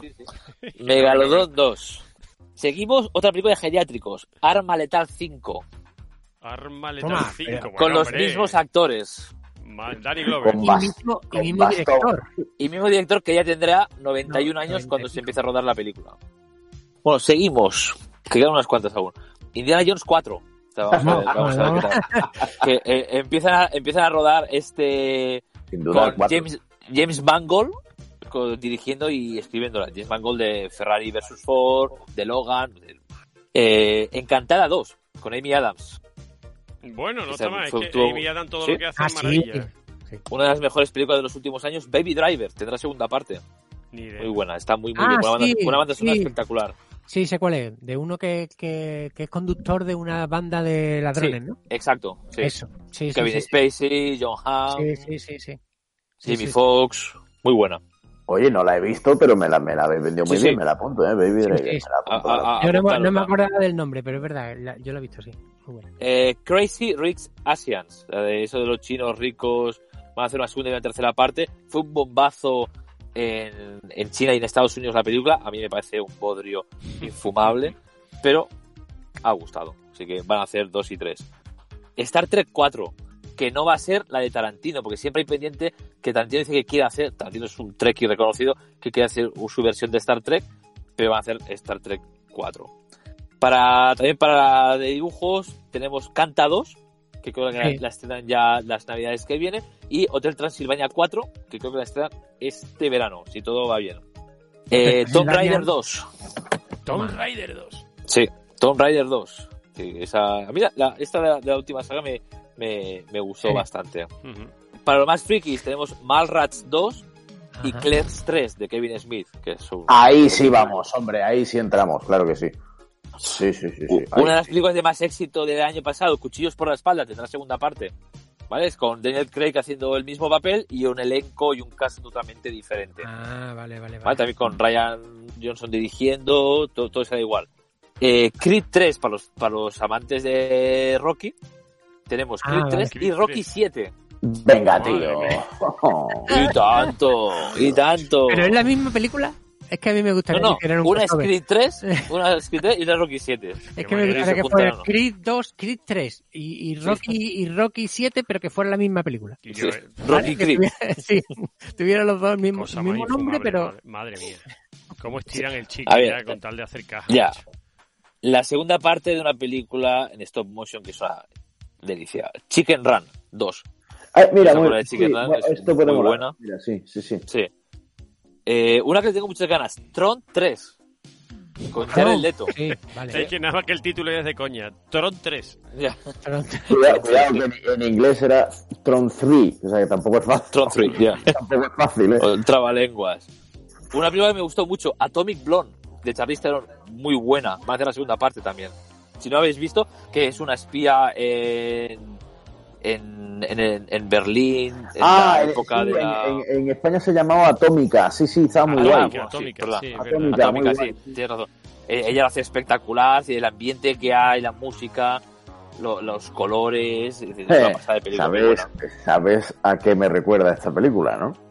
Eh, espero que no digas nada referente a Jennifer Garner. A Alias, por supuesto. Lo Jennifer sabía. Garner. Hombre, por favor. Se inspiraron, se inspiraron claramente. Con todo Hombre, y porque Jennifer Garner pedía demasiado dinero para hacer cine. Porque le pilló, no, le pillaría con, con el último niño, con el tercero. Le pillaría Sí, con el, con el Cu- crío. Cuidado con las niñeras.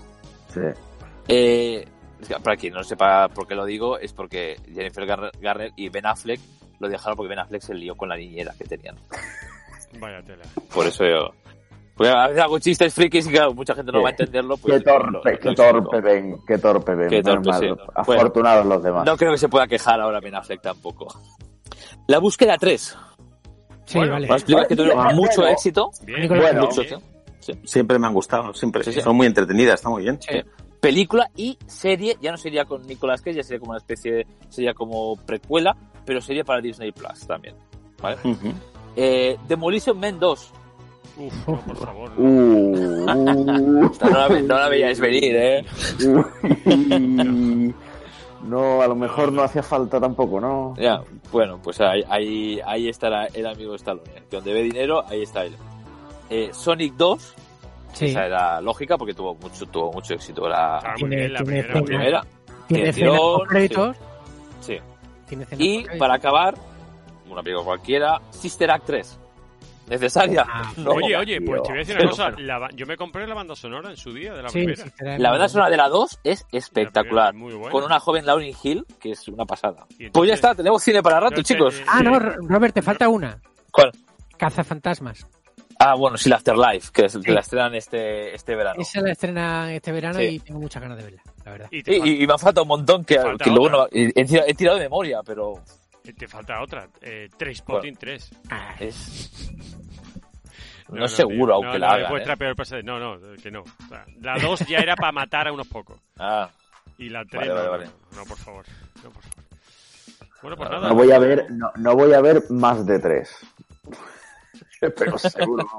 O sea, es horrible esto, en serio. O sea, la- hay una crisis creativa, madre mía, macho. Oye, hemos hablado poco del cine español, ¿no? El cine español no se ha prodigado mucho en segundas partes. Torrente 2, muy buena, mejor que la primera. ¿Cuál? Correcto. Torrente 2. Torrente 2, La y no lo digo, y no lo digo, no lo de, co- no lo digo de coña, eh, no lo digo de coña. sí. Ocho, apellidos, apellidos ocho apellidos catalanes, un desastre. Ostras, Por no, favor, apellidos qué mala. catalanes, no, por Dios, qué mala. Malísimo. Mala, mala. Mala hasta decir basta. Es que la, primera es muy buena y, y la segunda yo creo que falla en que eh, en la primera tú ves a los andaluces y los vascos y te caen bien los dos y en la segunda los catalanes no te caen bien porque son los malos de la película. Son, o sea, él, él le quita la novia al otro, ahí yo, se equivocan. Yo principalmente lo que le veo a esa película es que Berto Romero, eh, que improvisando es el número uno, de actor no me... En su serie sí, sí me gusta, porque es un poco... Pero, uff, me cuesta un Es que, ahí- es que el es lo que yo creo que se equivocaron en el guion porque el- los catalanes ahí no son, eh, con, con todo mi respeto, a yo, mi mujer es catalana, que la, el- el- la imagen que te dan del- de los catalanes no es la misma que en la primera. En la primera los andaluces te caen bien y los vascos te caen muy bien, con sus peculiaridades. Aquí en la segunda eh, está Berto, que, que le quita la novia al protagonista, con lo cual ya es el malo. Y, y- y eso choca, Nah, ya, ya otro día hacemos de cine español, eh, pues Sí. ya, eso ya, macho, es que me acabo de acordar de los dos lados de la cama, que, uf, Ah, uf. Uf, sí, sí, sí, sí, sí, amigos, sí, sí, sí, sí. tú, tú, tú juegas fuerte. Estoy haciendo daño. Casi que mejor no, casi que mejor no hacemos el monográfico de segundas partes del cine español, eh. ese mejor nos lo ahorramos, eh. No, sí.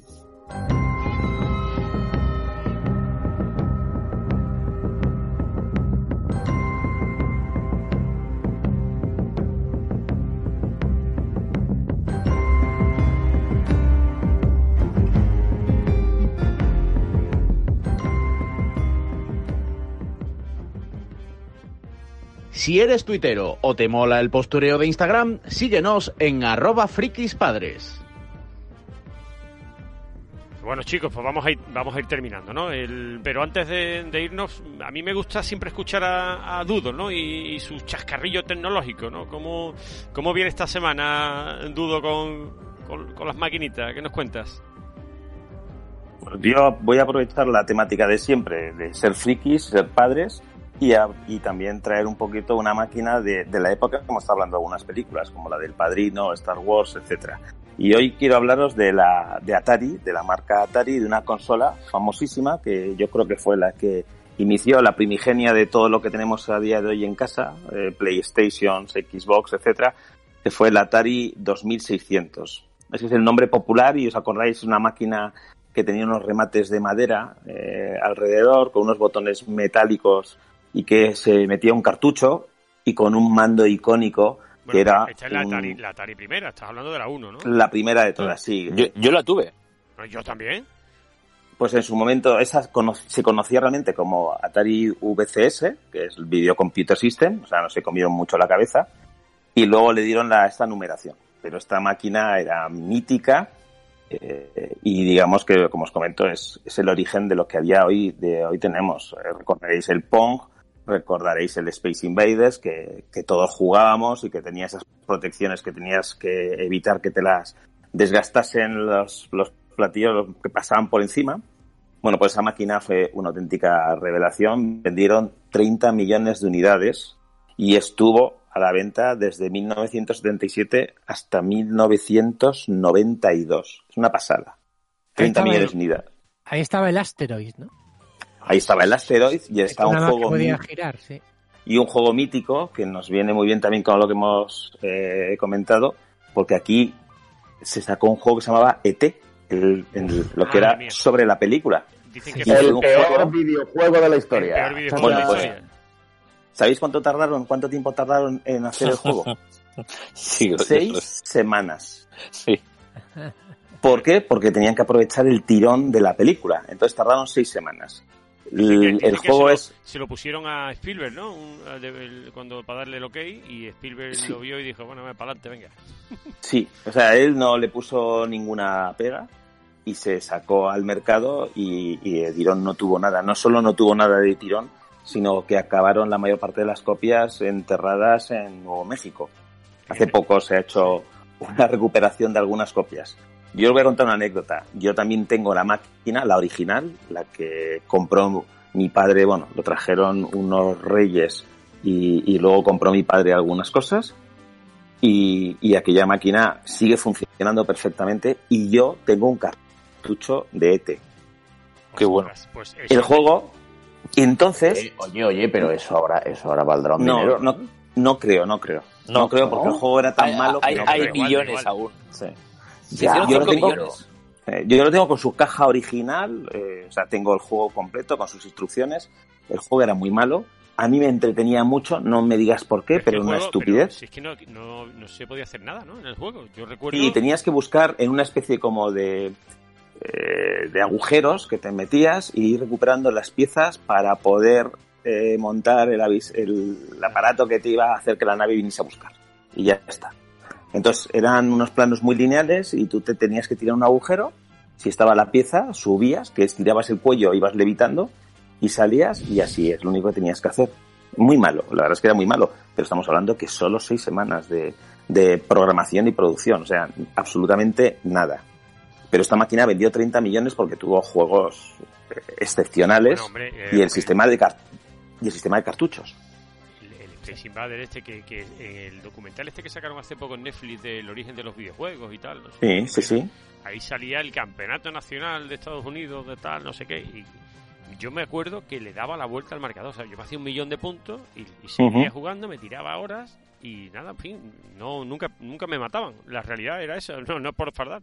Y luego eh, había, había un juego que era había un baloncesto que era uno contra uno, que era una cosa horrorosa, pero que yo me lo pasaba bomba, tío. Eh, botaba una pelota cuadrada.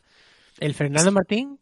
No, no, ese, ese, no, ese no, no, no, Eso ya ese del Spectrum. Fernando Martín eh, eh, era una maravilla en comparación. Eso, eso era del Spectrum, el Fernando Martín. Estaban unos palos, un, unos este palos con un círculo en la cabeza y ya está, y poco más. Y después había uno que se llamaba Tanks, que eran unos tanques, una especie de laberinto. Sí, sí, sí. A ver, tuvo juegos eh, poligonales y tal que fueron un hito en su época y los movía bastante bien. A día de hoy lo pones y te tronchas de la risa.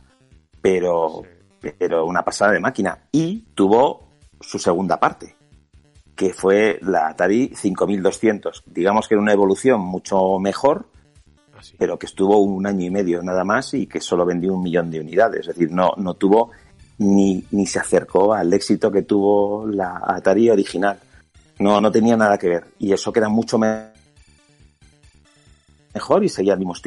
Pero no, no fue, fue un auténtico desastre. También es verdad que en el 83 hubo una crisis del videojuego que afectó y, también fue uno de los motivos, ¿no? Porque esta solo estuvo eso año y medio, desde noviembre del 82 hasta mayo del 84. Es todo lo que estuvo la máquina. Pero bueno, y una anécdota, a ver si me lo respondéis, porque ¿de qué país es Atari? ¿Quién sabe de cuál es el origen de, la empresa? ¿Qué país? Ay, yo lo leí ¿Canadiense? Yo voy a decir... Yo voy a decir... Hombre, el nombre da, una, da muchas pistas japonés, a claro. Mí, a, mí se me viene, a mí se me viene Japón, voy a patinar, pero, pero diría Japón. Yo creo que no es Japón, fíjate lo que te digo. Yo creo que no es Japón. Pues mira, no, no es Japón, es, es una empresa americana, norteamericana. Eso es una cosa que es curioso de, entender y realmente el nombre viene porque no se ponían de acuerdo los, los socios en cómo llamarla, no sabían nada, pero todos les gustaba mucho jugar a un juego que es el Go, que es un juego japonés muy, muy conocido. Y el, y el jaque en japonés es Atari. Ah, Entonces, bueno. Eh, también es cierto que, había mucha, mucha muy buena imagen que en Japón la tecnología está muy avanzada y jugaron también un poquito con que dándole un nombre japonés pues podrían dar una visión, una sensación de ser una máquina mucho más potente y mucho más evolucionada. Pero realmente es eso, es, es, es en japonés y, bueno, pues igual que Apple no tiene que ver nada con, con las manzanas en realidad de los ordenadores, pues esto no tenía nada que ver ni con Japón ni con los videojuegos la palabra, pero sí le surgió y así lo registraron. Y a día de hoy, bueno, pues Atari sigue existiendo como, como una compañía que vende juegos, no máquinas, pero realmente aquella máquina fue un hito, o sea, fue realmente increíble y lo queríamos todos porque era la mayor evolución que había. Eso fue, como os digo, el, principio de todo lo que a día de hoy conocemos viendo una PlayStation 5, por ejemplo, que es lo último, o, o la última Xbox Series X. Una cosa alucinante. Y los cartuchos se siguen vendiendo y es un tema de coleccionista, pero el ET no te forras. En absoluto, era tan malo que ni con caja ni con caja lo encuentras. Todavía vende, se pueden comprar los, ya los mandos con los juegos dentro del mando ya, ¿no? no, no, y no, y no solo eso, y puedes comprar los mandos. Yo se me se estropeó uno y he comprado en una feria de estas retro, he comprado juegos originales, eh, mandos originales o mandos idénticos que los han sacado para que lo puedas jugar en la Atari de entonces o incluso modernizados con USB para usar en las máquinas. Y está previsto sacar, igual que han sacado todas estas máquinas, eh, nuevas ediciones pequeñas de recordar como la Super Nintendo, la Nintendo eh, original o incluso el Commodore, el Commodore Amiga lo han sacado en pequeño con, un montón de juegos instalados. Eh, se ha sacado una versión del Atari 2600 muy chula y bueno, ya hablaremos algún día, algún día de ella. Pero esto era una máquina increíble, increíble. Increíble. Y bonita, muy bonita. La verdad es que era muy original.